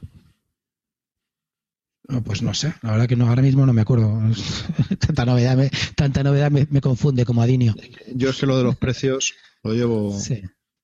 No, este es un juego de 45 pavos. Más no creo que. como Por 45 no está mal. Tiene mucho componente, es vistoso, está bien. Pues a mí me ha sorprendido 52, lo que he leído. 55, Yo por lo que he leído, la gente le ha gustado, ¿eh? A jugones que sigo les ha gustado bastante. Yo pensaba a mí que iba me a gusta. ser. Si te gusta Yo yo creo que- este te gustará. Sí, seguro, seguro. Este ya lo he dicho que es. No tengo que volverlo a repetir lo que es. Bueno, pues hemos estado hablando de Kanban, Locomotive Revolution. Y ahora vamos a hablar de, voy a hablar yo de SIA, que el otro día se quedó gente con las ganas de que terminara de hablar de este juego. SIA, Legends of the Dread System. Es un juego de aventuras en el espacio donde es, para explicarlo así, digamos que es una especie de eclipse para todos aquellos que les suene aquel juego fantástico en el que tú tenías una nave y vas explorando la galaxia y vas haciendo chanchullos o conociendo a la gente, mercadeando, siendo un poco pirata, un poco contrabandista, un poco mercader y haciendo misiones. Eh, es un juego de Cody Miller, salió por Kickstarter, eh, publicado por Far Off Games este 2014 y es, un, es para 3 a 5 jugadores. Mm, La duración pone que es de unos 120 minutos, dos horas, yo creo que es un poquito más. Y eh, bueno, pues es un juego que eh, es muy vistoso a primera vista. Al salir por Kickstarter se triunfó. Bastante costoso porque está por alrededor de unos 90 euros en, en tiendas. Y bueno, eh, la mecánica es muy de aventuras. Es como en estos juegos de aventuras donde tú empiezas con una especie de personaje y una nave y eh, vas explorando y vas haciendo negocios. Y según vayas decidiendo cómo hacer esos negocios y haciendo unas misiones que van, unos tokens de misiones, pues puedes piratear o puedes ser un mercader o puedes ser un cazarrecompensas. Vas cambiando, va cambiando tu perfil y vas ampliando tu nave así hasta que se cumplen las condiciones de victoria. Las condiciones de victoria son variables puedes hacer una partida más larga o más corta. Eh, dependiendo del el número de puntos de victorias al que se vaya a jugar hasta el final. Todo esto se realiza pues eh, con unos componentes, ya os he dicho, exageradamente sobrecargados, preciosos, eh, naves prepintadas de todos los colorines, hay un montón de, de fotos que puse en la comunidad de Google Plus nuestra, cuando hace poco he puesto varias fotos y que bueno, pues es un juego que recuerda mucho, a mí me recordó mucho, fíjate, a un talismán, ¿no? Al típico talismán de toda la vida, pero de otra manera en el espacio y eh, bastante más rápido, eso sí. No sé si tenéis alguna pregunta o paso directamente pregunta, a... ¿Qué diferencias hay con el Merchant of Venus? Uy, yo creo que muchas. Mechano Venus está un poco pasado, hombre, digo. Si tienes que elegir entre Mechano Venus o este, yo elegiría este de cabeza, vamos. O sea, yo las mecánicas del Mechano Venus yo las veo... Sí, pero ¿en qué se Está- parece? ¿Se parece ¿En qué se parece? Yo creo que es que no, tampoco... Hombre, en el Mechano Venus estás mercadeando y vas moviendo tu nave. Yo hace muchos años que no juego al Mechano Venus, pero de lo que en este haces más cosas. Hay un mercenario que va puteando por ahí, o sea, hay una especie de pirata que va persiguiendo a, a las naves, hay un policía que también va por el, por el espacio y si encuentra alguien que tiene un Warran, o sea, si tiene un se busca, pues le ataca. O sea, tienes que andar con ojo y eh, puedes atacar a otros jugadores, tienes más interacción en ese, en ese aspecto. Es más rolero, es más aventuras. ¿Has probado Firefly? Sí, ¿Y qué se parece a Firefly? ¿Qué diferencias? Firefly es más pick and deliver. ¿Vale? ¿Y este, Está más este centrado- and este no tiene nada de pick and deliver o sí? Sí, sí, este también puedes hacer pick and deliver. O sea, tú puedes. eh, digamos que este es más abierto, es más ambos. O sea, es una especie de universo cerrado donde tú puedes hacer un poco lo que te dé la gana. Entre comillas. ¿Sabes? Y claro, eso es fascinante, a todo el mundo le puede gustar. Pero también voy a hablar de las cosas malas que tiene este juego, que las tiene, ¿eh? Eh, entonces, han intentado hacer una especie de mundo cerrado donde tú puedes, tienes una nave, empiezas con una nave cutre y vas mejorándola y vas haciendo un mogollón de cosas hasta que consigues los puntos de victoria mejores. Ya te digo, puedes ser pirata, puedes ser policía, puedes ser un mercader, puedes ser contrabandista, puedes ser mil cosas, lo que te permita el juego, ¿no? Dentro de los parámetros. Y en, en Firefly, pues realmente eres un- una especie de fuera de la ley o dentro de la ley, pero vas a contrabandear y eso, pero vas a hacer siempre más o menos lo mismo. No puedes cambiar de misiones. ¿Sabes? Nadie te va a contratar para vamos a explorar esta parte del espacio que no está explorada. No, no, tú vas a ir y- vas a ir y llevar y traer eh, mercancía por la galaxia, nada más. ¿No? Si hubiera que parecerse un juego, ¿tú, ¿tú has jugado al Catán de cartas del espacio? No. Pues ese es más parecido a ese juego, ¿no? digamos, en ese Pues es aspecto. para Lo que dos, pasa es que ese es para dos. Pero recuerda más a ese tipo de juegos. O a un talismán donde tú tienes tu personaje y vas moviéndote y vas mejorándolo. Ya está. Cosas malas. Pues bueno, a mí primero lo que menos, una de las cosas que tanta sobreproducción es un poco cargante. O sea, sé, abrir la caja y encontrarte, sí, eh, mola mucho, pero joder, las monedas de metal, pues la verdad, a mí me sobran. Y hay cosas que yo creo que al final lo que hacen es encarecer el precio del producto para nada. O sea, realmente se podía haber hecho muchas de las cosas a lo mejor de una forma más sencilla y eso habría abaratado el precio de- del juego. Porque 90 euros por este juego, pues eh, yo creo que, hombre, es demasiado. ¿Por qué? Porque tiene varias pegas. Una puede ser el entreturno. Nosotros jugamos tres y, hombre, eh, no fue mucho, pero con cinco la partida se te puede alargar, eh, yo creo, yendo y viniendo. Y luego mm, eh, hay mecánicas que son un poco subdesarrolladas para mi gusto, no están terminadas de desarrollar. Tienes, por ejemplo, que hay muchos eventos y muchas cosas que te ocurren durante, en el tablero y demás, que estiras un dado de 20. Si sacas uno a 10 es mm, malo, si sacas 11 a 20 es bueno. Joder, macho. ¿Sabes? O sea, no hay un modificador o no hay... Hay muchas cosas que dependen del azar, que también es divertido, ¿vale? Pero que, que a lo mejor tú hagas una misión y que te lleves un punto de victoria y yo hago una misión y no me llevo nada, ¿sabes? O sea, no hay, es un poco azaroso en ese aspecto. Y luego también, eh, cuando tú estás desplegando el mapa, el mapa se despliega a la- al azar, ¿no? ¿Qué ocurre? Que puede ocurrir que se cree un combo y a uno de los jugadores les hago un combo de pick and deliver, por ejemplo, donde yo cojo cubos verdes y los vendo en el planeta de enfrente que justo me ha salido enfrente. Entonces, sales, entras, sales, entras, sales, entras, vas haciendo el pick and deliver continuamente y, y vas consiguiendo puntos de victoria. Sin Pero esfuerzo ninguno. Y haces eso, ¿para qué juegas, tío? Quiero decirte, ¿qué Ya, pero, tiene? pero sabes que de puedes degenerar la partida. Que- No, pero lo de siempre no, en serio. Tú te pones ahí, con- quedas con tus amigos, tienes pocas horas para jugar a la semana, gastas una tarde para jugar y te dedicas a hacer eso durante toda la partida para decir que has ganado, ¿qué sentido tiene? En serio. ¿Hay alguien que lo ha hecho eso? No sé si habrá gente que lo ha hecho, pero desde luego el juego puede tender a eso. ¿Sabes?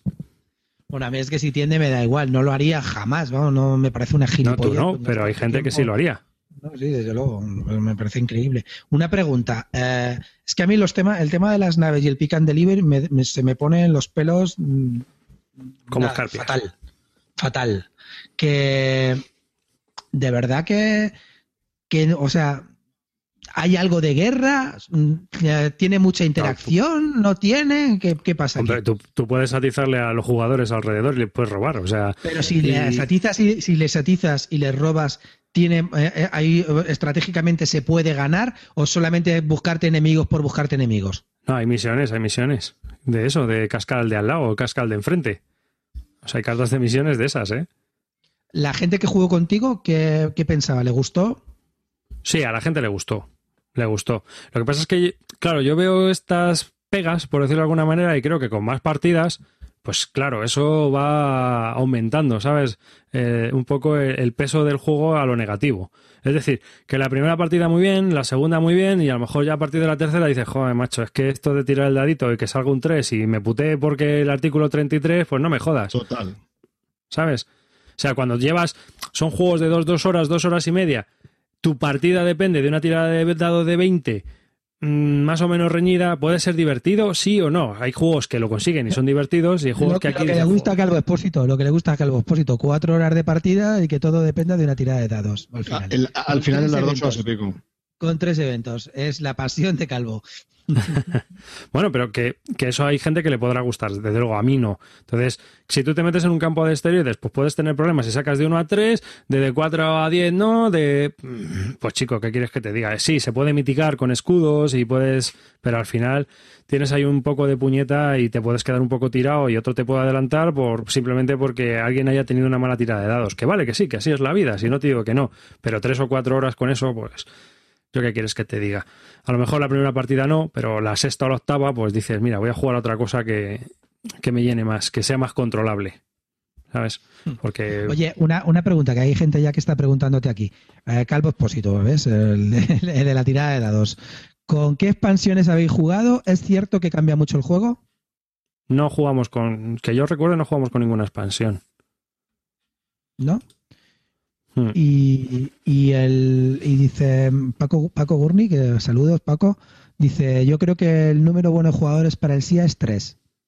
Y dice, si no, el entreturno es muy largo. Lo cual me recuerda, es que estoy, os estoy oyendo hablar y me está recordando al, Merchant of Venus, que me lo compré con un montón de ilusión, la nueva, es, el nuevo mm, refrito que había hecho Fantasy Flight Games y Edge con el tema este de a ver cómo era y tal, y todo el mundo había hablado del Merchant, del Merchant of Venus, y cuando lo probé es que mm, lo quería tirar directamente por la ventana, pegarle una partada y, y coger el martillo de Betote y reventarlo, de verdad.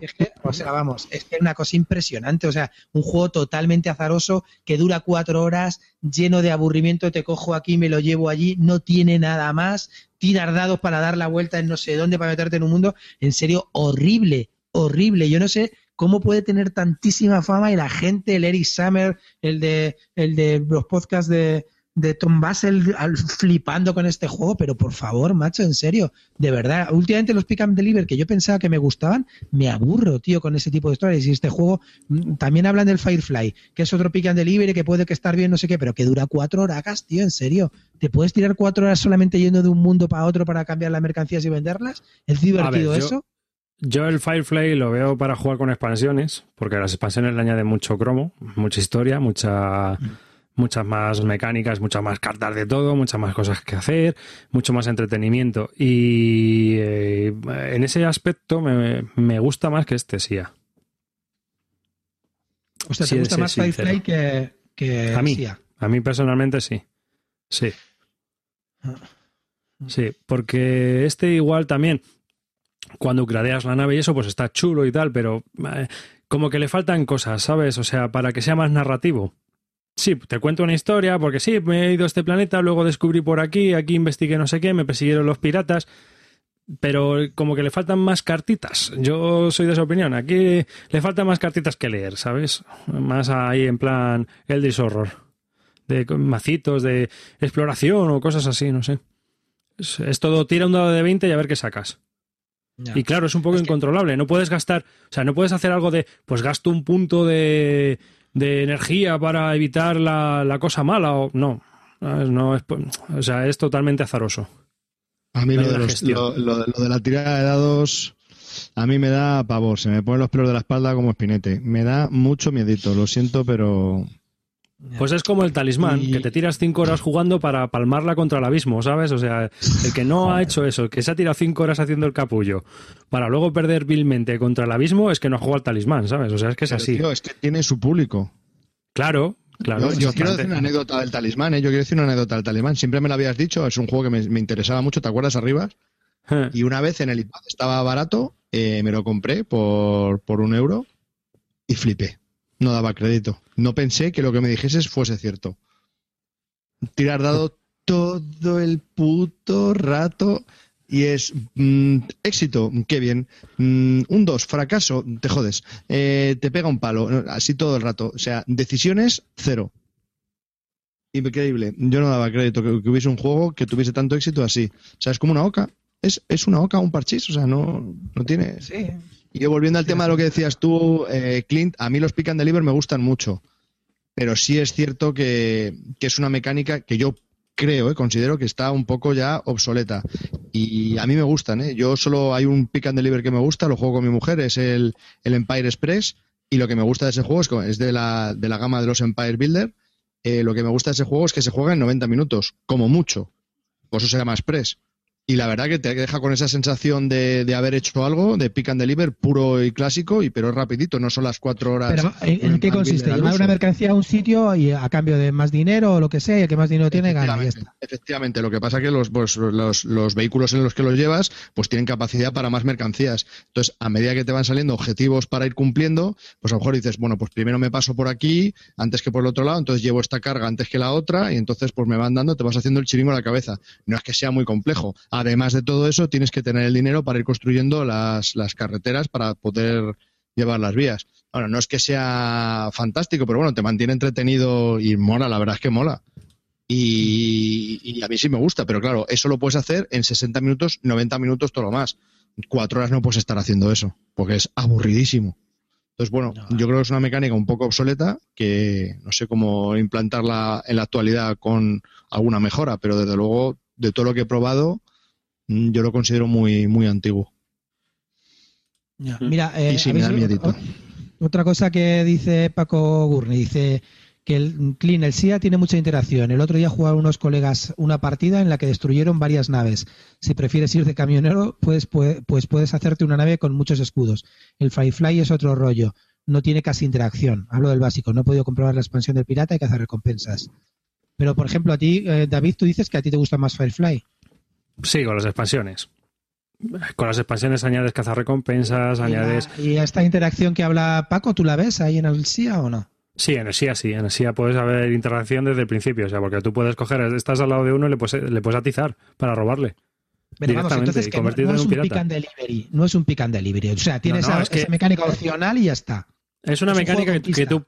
Es un, es un- no, es un juego de lo que tú quieras hacer, o sea, es eh, como el Merchants and Marauders, pero más bien hecho en ese sentido. O sea, tú puedes coger y ir de cazarrecompensas, o puedes ir y ir de pirata y vas robando a los demás, o puedes ir simplemente de explorador y haciendo misiones. Puedes decidir un poco lo que tú quieras hacer. O lo que te venga bien en ese momento, porque a lo mejor resulta que atracas en un planeta que puedes comprar cubitos verdes y los puedes vender uno más allá de donde vas a ir porque tienes que ir allí a cumplir una misión que tienes que explorar un cúmulo de asteroides. Pues entonces tú aprovechas, te llevas ahí los cubos, te llevas un punto de victoria y luego te vas a explorar el cúmulo de asteroides. Luego tienes que cumplir una misión a lo mejor que es atizar a tu compañero de enfrente. Pues vas y la cumples, ¿sabes? O sea, y te vas gestionando la nave y todo con ese rollo. ¿Que la idea es cojonuda? Pues sí. Pero que yo creo que está un poco. le falta desarrollo al juego. Un poquito de desarrollo le había venido muy bien. O sea, ese, ese azar Ya que tiene. Ya estás con tu desarrollo, ya estás con tu desarrollo. Sí, es verdad. Es que es uno de los problemas que tienen estos kit starters. Yo saco el juego y está muy bien. Pero claro, este juego a lo mejor se lo presentas a una editorial clásica y te dice, "Mm, esto está sin pulir. Ya, ya. eso Pero si ya no lo saco hielo, Si lo, si lo saca ahora hielo. Pero es que, claro, también vamos a, a hacer una cosa. A ver, una cosa. Si yo saco un juego por kit starter que no me saca una editorial al principio y lo peta, pues luego, obviamente, pues lo, lo sacan tal y como está. Si lo ha petado, pues ya, es- ya pasa el filtro, mira. ¿Mm? Ya, ya. ah, es que yo pensé que lo, lo sacó hielo directamente. No, no, no. Yo lo que yo sepa, además, en, en la página web no viene eh, como publicada. Si lo distribuye aquí en Europa, vale, pero Faro Games solo viene como publica, como vale, publicado, vale, vale. como, como ¿Por cuánta editorial. pasta Me había salió el juego? ¿Por cuánta pasta, David? 90 euros se puede conseguir por ahí. claro, es que es, es el problema que yo le veo. Yo es un juego que, Qué locura. que si, que si costara 45 o 55 como el Firefly, por ahí que costará, ¿no? No, no sé ahora mismo cuánto cuesta el Firefly. Porque yo lo compré en inglés en su momento, en Amazon, en- y lo compré bastante barato. Pero que te cueste 55, pues vale. Pero que te cueste 90, Pero pues, ¿y qué componentes tiene para, para los 90 pavos? ¿Tan- Pues las naves vienen prepintadas, ¿eh? entonces están todas pintaditas, todas bien, todas, todas guays, ¿sabes? O sea, es eh, los diseñitos a mí no me gustan mucho, pero bueno, es- sí que es cierto que todas las naves vienen ahí de puta madre, de su plastiquito con sus peanas bien pintadas, las monedas de metal, cartones gruesos, el tablero está muy bien también, o sea, tiene unos componentes chulos, chulos, están currados. Yo creo que eso y las naves tienen que haber 90 valido una pasta. ¿Para ti lo vale? Para mí no lo vale. Eso es una de las pegas que yo le veo a este juego, que para mí no vale 90 euros. Que, Me está hago claro que no lo, va- no lo vas a incorporar en tu colección, ¿no? No, este no. No. La idea me gusta, pero no está lo suficientemente bien implementada como para que desembolse yo 90 euros en este juego. Lamentablemente. Esa es mi opinión personal, ¿eh? Venga, saca el martillo y dale. Entonces, de los tres, de los tres que hemos dicho, Merchant, em, eh, este, bueno, de los cuatro, Merchant, Eclipse, eh, em, eh, Firefly o este, mm, eh, ordénamelos de, de tu mejor gusto para ti o y el que menos. A ver, el, el- perdona, perdona. El Eclipse. Tío, ordena la pregunta, hostia, ordena la pregunta. Estoy siendo un tío original con preguntas originales dando, dando caña, coño. Que te diga por orden de preferencia cuál me gusta más, el Firefly y el Eclipse. cuatro, de- en orden de preferencia de mayor a menor de los cuatro. Firefly, Eclipse, Merchant of Venus Esta y Sia. Ah, pues yo, mira, para mí, Firefly con las expansiones. Es decir, que yo creo que hay que ¿El añadir las expansiones sí o sí. Si no, es es- el segundo, el SIA. El tercero, El tercero. Eclipse. y- eh, Eclipse. Y el último Y el Merchant. cuarto, el O sea, Merchant of el- Venus. El Eclipse tampoco te mola mucho, por lo que veo. El Pues Eclipse. si, si el SIA te gusta poco, Eclipse no, a mí no me gustó mucho, ¿eh? ¿Pero el Merchants Marauder lo probaste al final? El Merchant Marauder sí. Ah, Estamos hablando del Merchant of Venus. Ha dicho, este ha El todo and Marauders está chulo. El Merchant and Marauders está chulo, a mí me gustó. Has dicho Merchant, el Marauders, no has dicho Merchant of Venus, ¿eh? Ah, no, no, no. nada. No, no, no sé. nada. Yo creía que estaba hablando del Merchant of Venus. Si es el Merchant of Venus, el cuarto. Y el Merchant of Marauders aquí no le puedo comparar porque de pirata no es de naves espaciales. Ya, ya, ya, pues es que lo has dicho varias veces. Digo, bueno, si está he dicho Merchant of Venus. He dicho Merchant of Venus, me he Sí, confundido. Pero Yo le he entendido Merchant of Venus. Ah, pues Bueno. seré mi- será mi oído que está. Hemos estado hablando de SIA Legends of Adrid System. Pero bueno, yo creo que esto del SIA o Firefly pues va un poco en cuestión de gustos. También lo que quieras tú obtener. Pero vamos. mm, el Pick and Deliver y las expansiones del Firefly prometen más que para mí que este. Eh, es mi opinión. Eh, vamos a hablar de Scoville. Juego de Ed Marriott, publicado por Tasty Minstrel Game, de 2 a 6 jugadores, 60 minutitos de duración. Y a ver, Calvo, venga. Pues nada, este salió en Kickstarter en el año 2014. Eh, me apunté como un perro. Bueno, mentira, miento. No me apunté al principio, pero cuando vi que lo pusieron como EU-friendly, es decir, que llegaba aquí sin impuestos añadidos, pues la verdad que no tuve más remedio que apuntarme.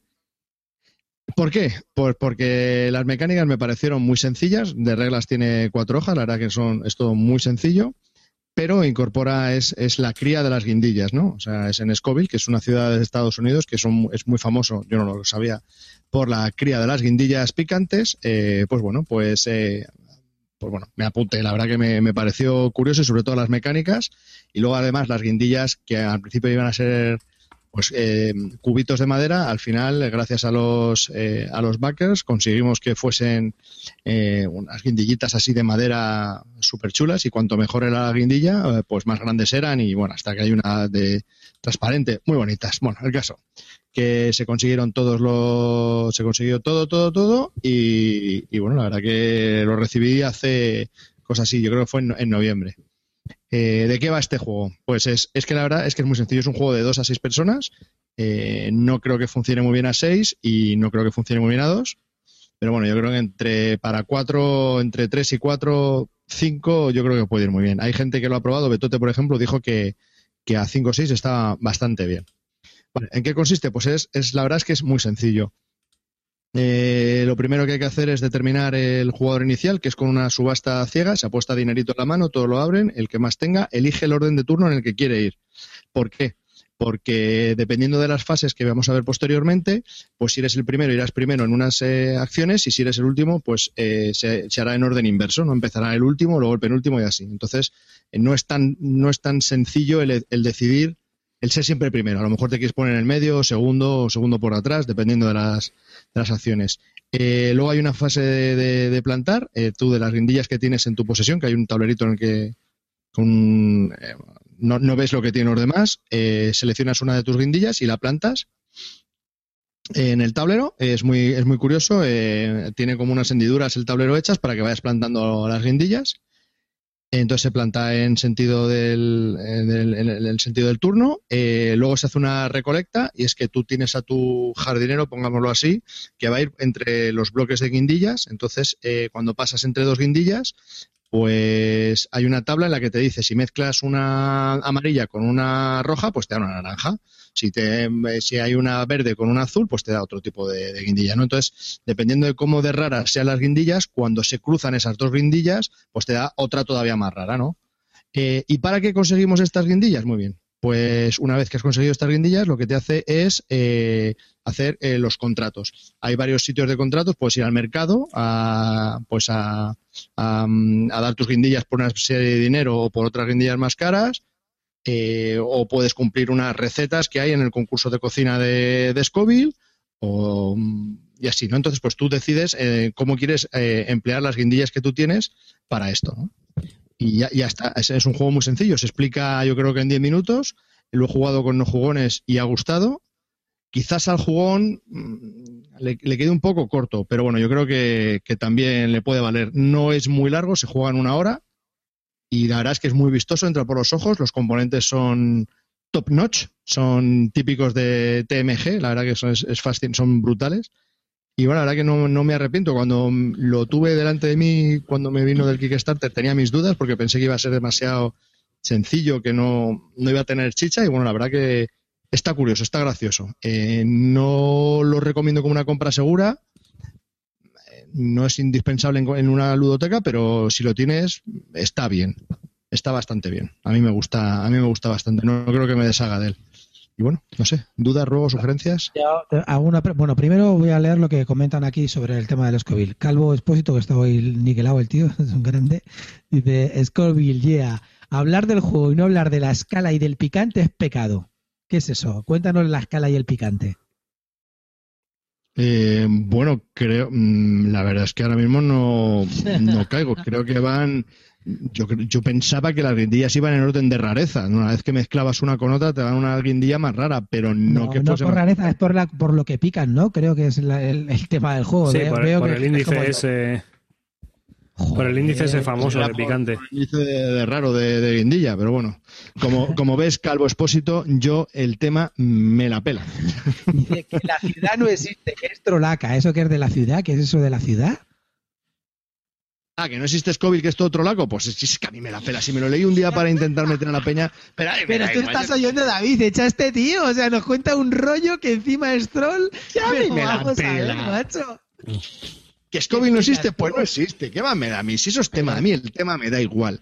¿Pero qué puede reseñar este tío? A ver, te has, tirado, te has tirado una hora para explicar el juego y el juego de lo que va es de plantar guindillas y conseguir que vayan siendo más picantes. Y que no hay ninguna ciudad en Estados Unidos que se llame Scoville. o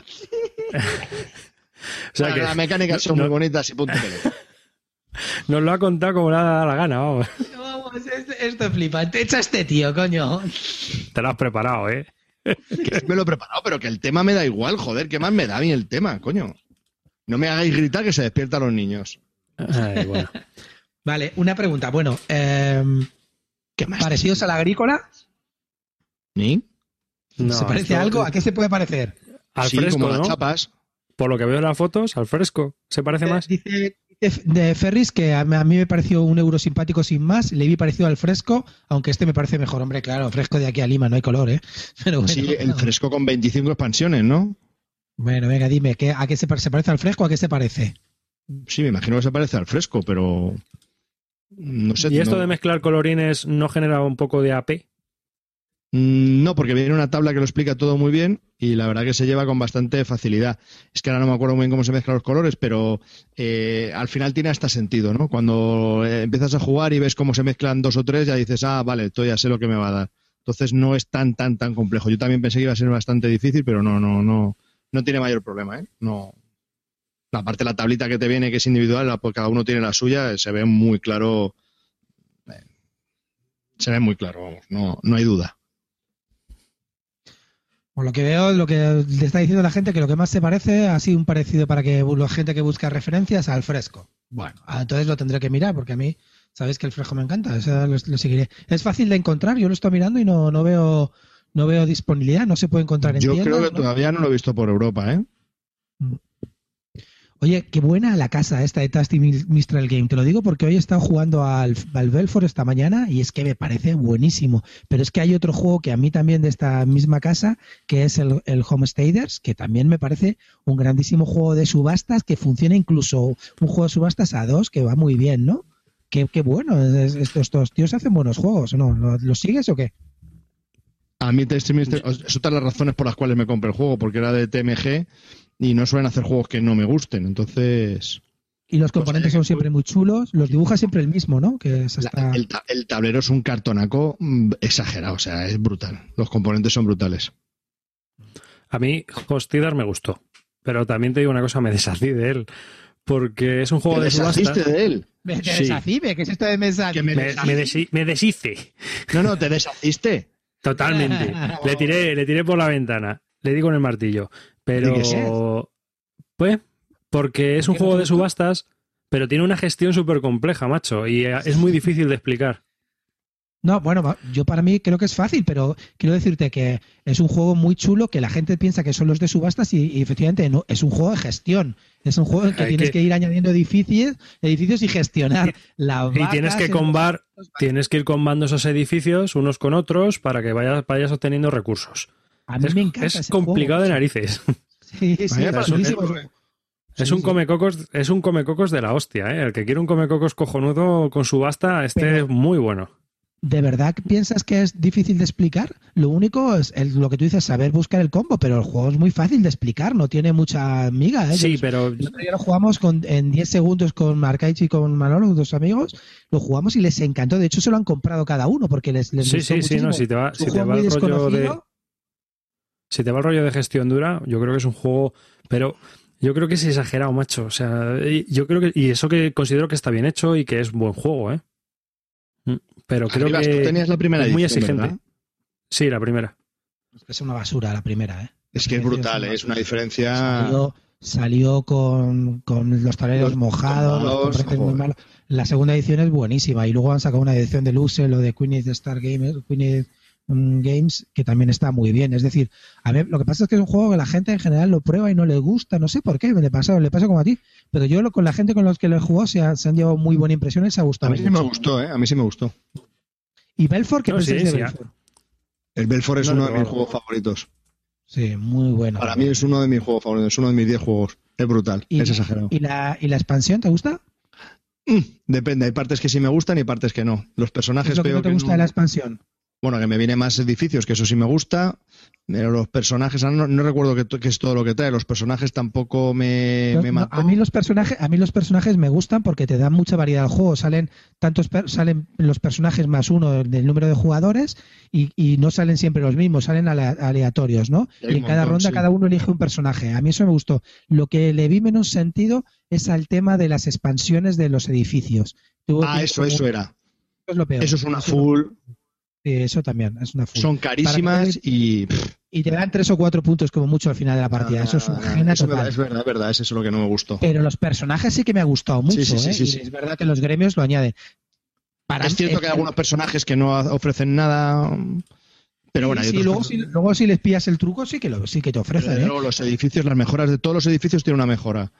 Eh, y, y es que no hay ninguno. Aparte que son carísimas, tampoco te. Si te las compras, tampoco te lo, tampoco lo petas con ellos. No, no, no, no.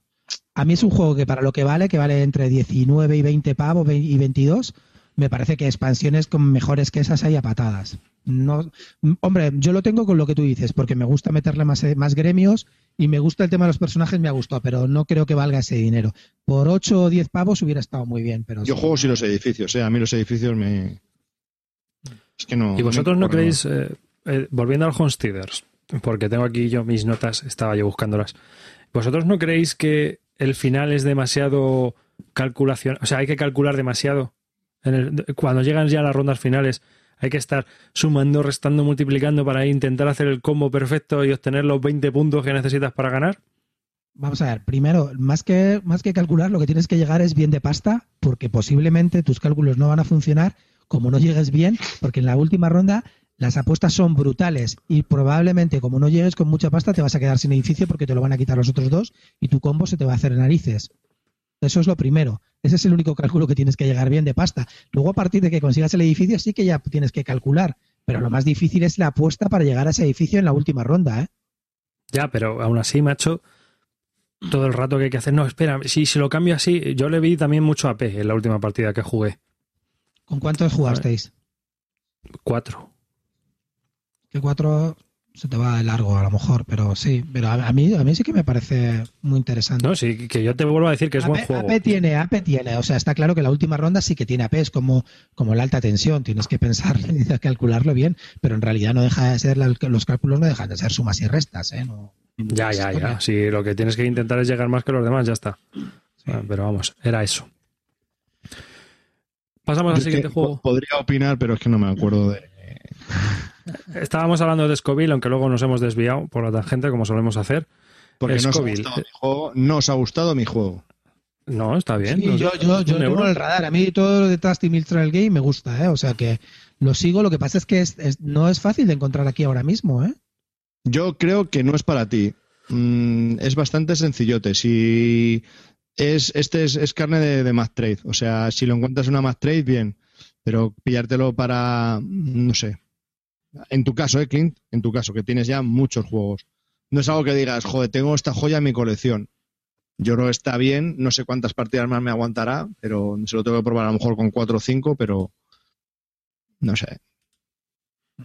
No es un keeper, no es, para guardarlo, ¿no?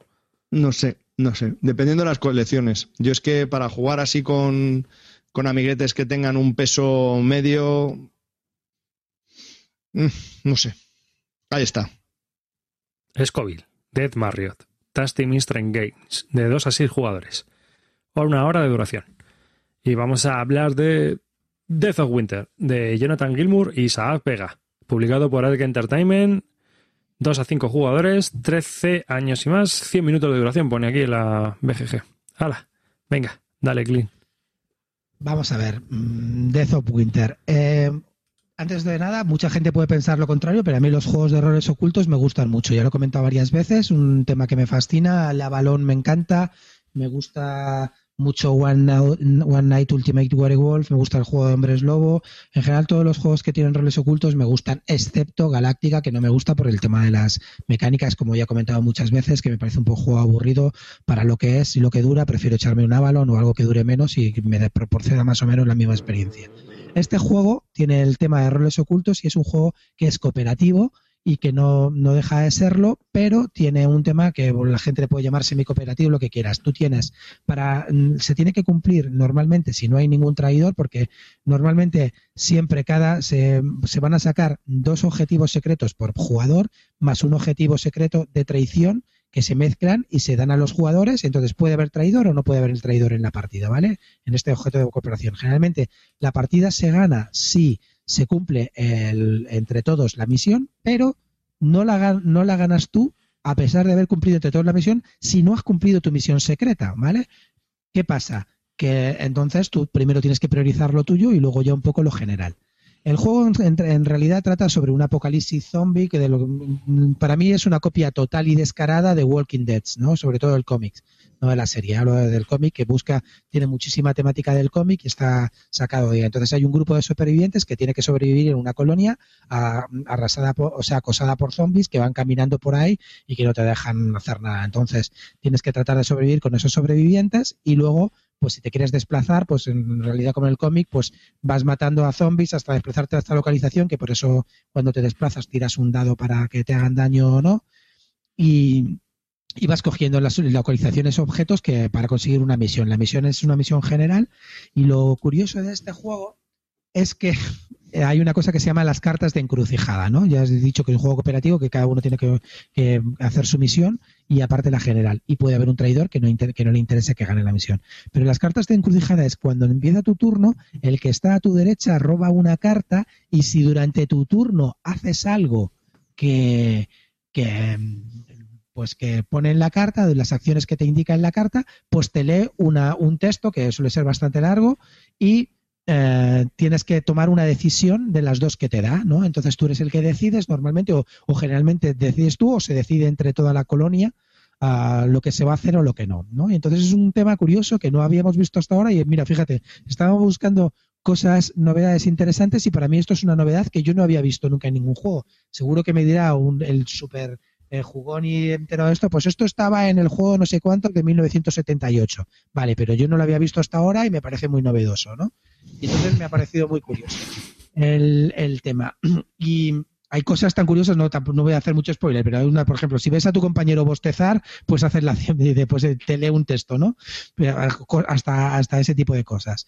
¿Vale? En general, es un juego que se explica fácil, que no tiene más, tienes que hacer, hacer la misión en un número de turnos determinado sin que perder es muy fácil si no consigues hacerla en el número de turnos determinados o si te baja la moral a cero y la moral se baja cada vez que te maten a un superviviente, porque en este, en este juego mueren muchos de tus supervivientes, van, te van a morir mínimo dos o tres por partida y cada vez que se muere eh, un superviviente baja la moral a cero. Si te baja la moral a cero pierdes la partida o si sin, pues, pues, pues eso, fundamentalmente si no se cumplen los objetivos, ¿no? Al final de, los seis turnos.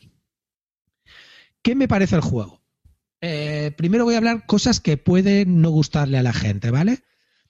Cosas que tiene el juego que no le pueden gustar a la gente. En general, los textos que hay que leer son muy largos. Tienes que estar metido en un grupo a que se meta en el juego y que le guste leer los textos. Hay gente que ni va a leer los textos y dice esto es un coñazo, hay que leer mucho, ni presta atención. Si estás en eso, pues posiblemente si te cuesta prestar atención o si no te gusta que lean textos muy largos, aquí van, van a leerte. Entonces no te metas a este juego. Luego, en, en, el tema de los. Mm, una cosa que no me gusta, que no me, que no me choca mucho, el tema de los turnos. Tú tienes que hacer todos tus turnos seguidos eh, según el número de supervivientes, ¿no? Tú tiras unos dados y con los dados haces unas acciones. Cada dado te permite hacer un número de acciones, ¿vale? No voy a entrar en más detalle que no me gusta, porque os quiero un poco que os hagáis una idea y los detalles ya os leí las instrucciones o miráis una videoreseña. Entonces, eh, pues según el número de supervivientes tiras una serie de dados y con esos dados haces unas acciones. Si te quedan pocos supervivientes, a lo mejor te queda uno, pues tirarás solamente dos dados, que haces dos acciones. Y hay otro que tiene cinco supervivientes que tiene cinco, seis acciones. Con lo cual tú, tu turno lo puedes terminar en cinco minutos y lo que haga el otro, que son diez minutacos o quince, te lo tienes que chupar tú y tampoco es que te interese demasiado salvo cosas muy obvias, oye, vete aquí, haz esto, tal, no sé qué, que se puede discutir, pero eso se puede hacer un poco largo, la verdad, y tiene un poco de crítica en ese sentido para mí. Yo sí que sí que lo entiendo, ¿no? Que los entreturnos se pueden hacer un poco largos, la verdad. Y depender tan solo de tu número de dados, pues me parece un poco. Mm, ahí no me gusta. Me gustaría que por lo menos mínimamente se tiraran tres o tuvieras que hacer mínimo tres acciones, porque cuando se te queda uno solo es un coñazo. ¿no? Y cosas así que más no puede gustar? Pues la duración. La partida generalmente, aunque sea un objetivo medio, se te suele ir a las dos horas, dos horas y media. Y luego hay gente que puede que no le guste esto del tema de la semicooperación o de que haya un traidor. No es un cooperativo puro. Que lo puedes jugar como cooperativo puro, ¿eh? Hay una regla que te dice que lo juegas simplemente como cooperativo. Cosas que me han encantado, la temática está muy bien metida, está todo muy bien enlazado y luego las mecánicas del juego no son aburridas como en Galáctica. A mí me gustan, me gustan mucho las mecánicas que tiene. Hay una cosa muy curiosa que es que cuando tú te desplazas de una localización a otra, no te cuesta ningún dado ni nada desplazarte, puedes hacerlo gratis, pero tiras un dado, un dado que le llaman de daño, ¿vale?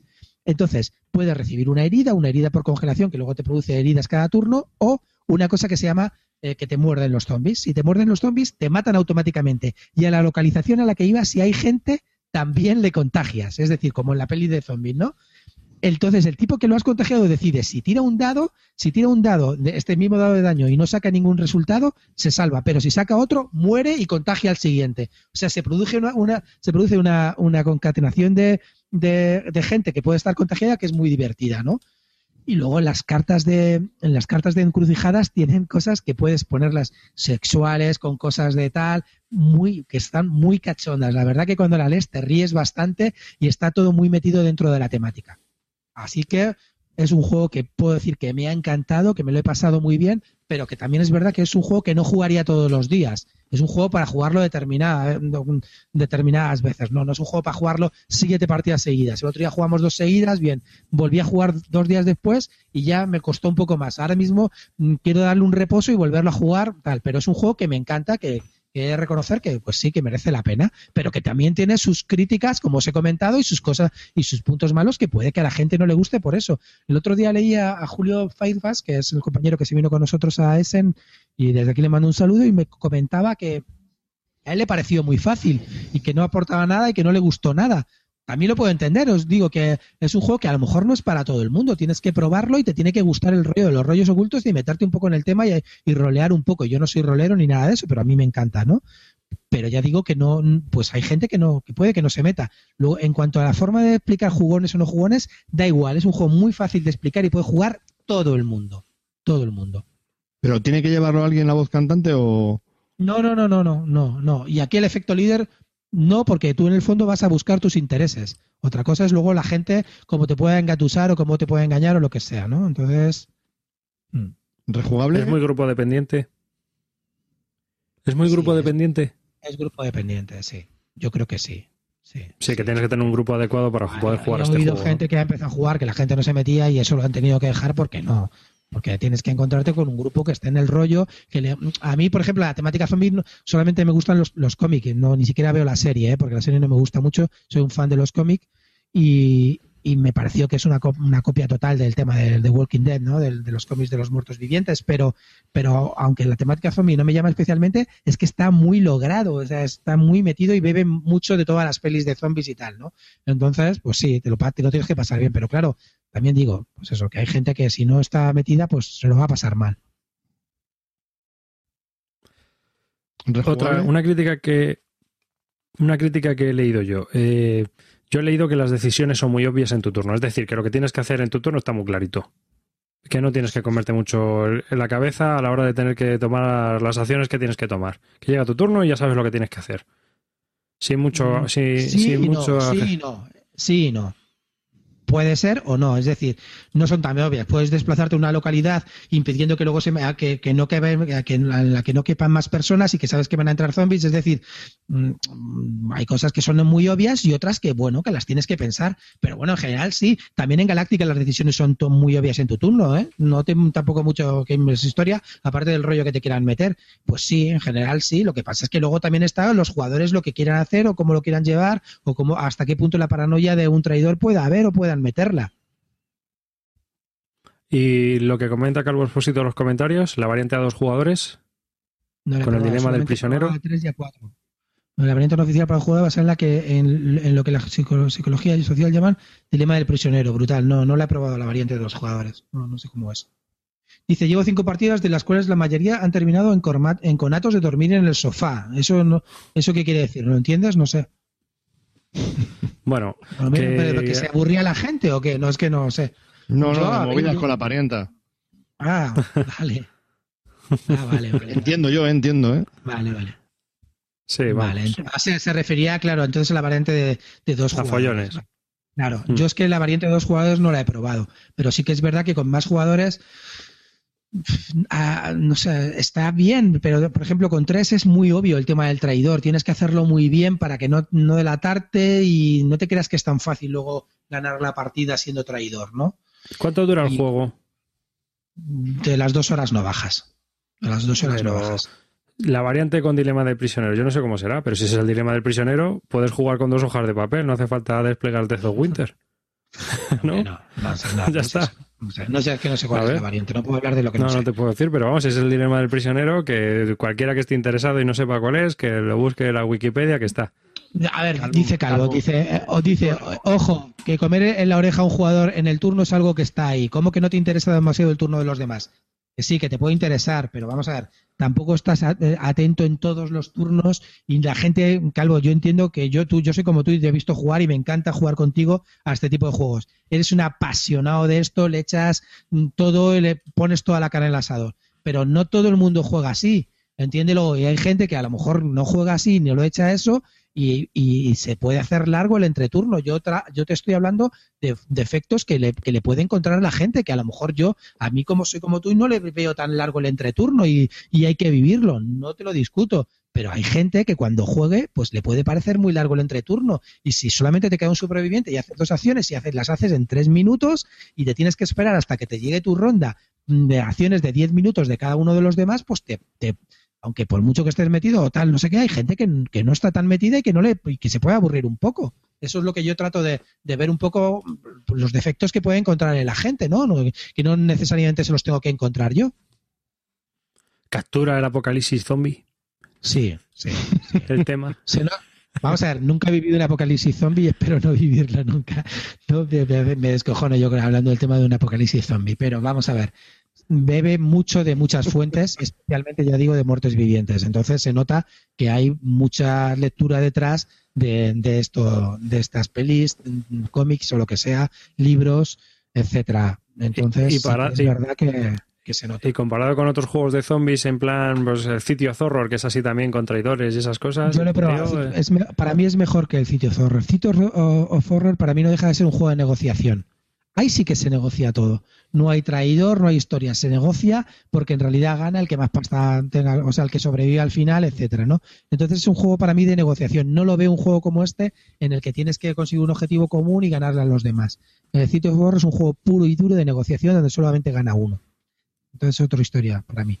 Y por ejemplo, comparado con el Zombicide, pues nada que ver. Es un juego totalmente diferente. Tiene No te alejes del micro. el- Digo que la temática es eso, pues que se, se parece el que son zombies, pero no, no, tiene, no es la misma historia a la hora de jugarlo que un zombicide, por ejemplo. O sea que muy recomendable a la gente que le gusta los juegos de, Sí, de a, los que negociación gusta, a los que nos gusta, pero me incluyo yo también, ¿eh? que es un juego que me gusta mucho. Los que nos gusta Avalon, los que nos gustan los juegos de roles ocultos, One Night, Ultimate Werewolf, los que no sé, incluso Hombres Lobos de Castón Negro. eh, sí, es un juego que es muy, muy recomendable.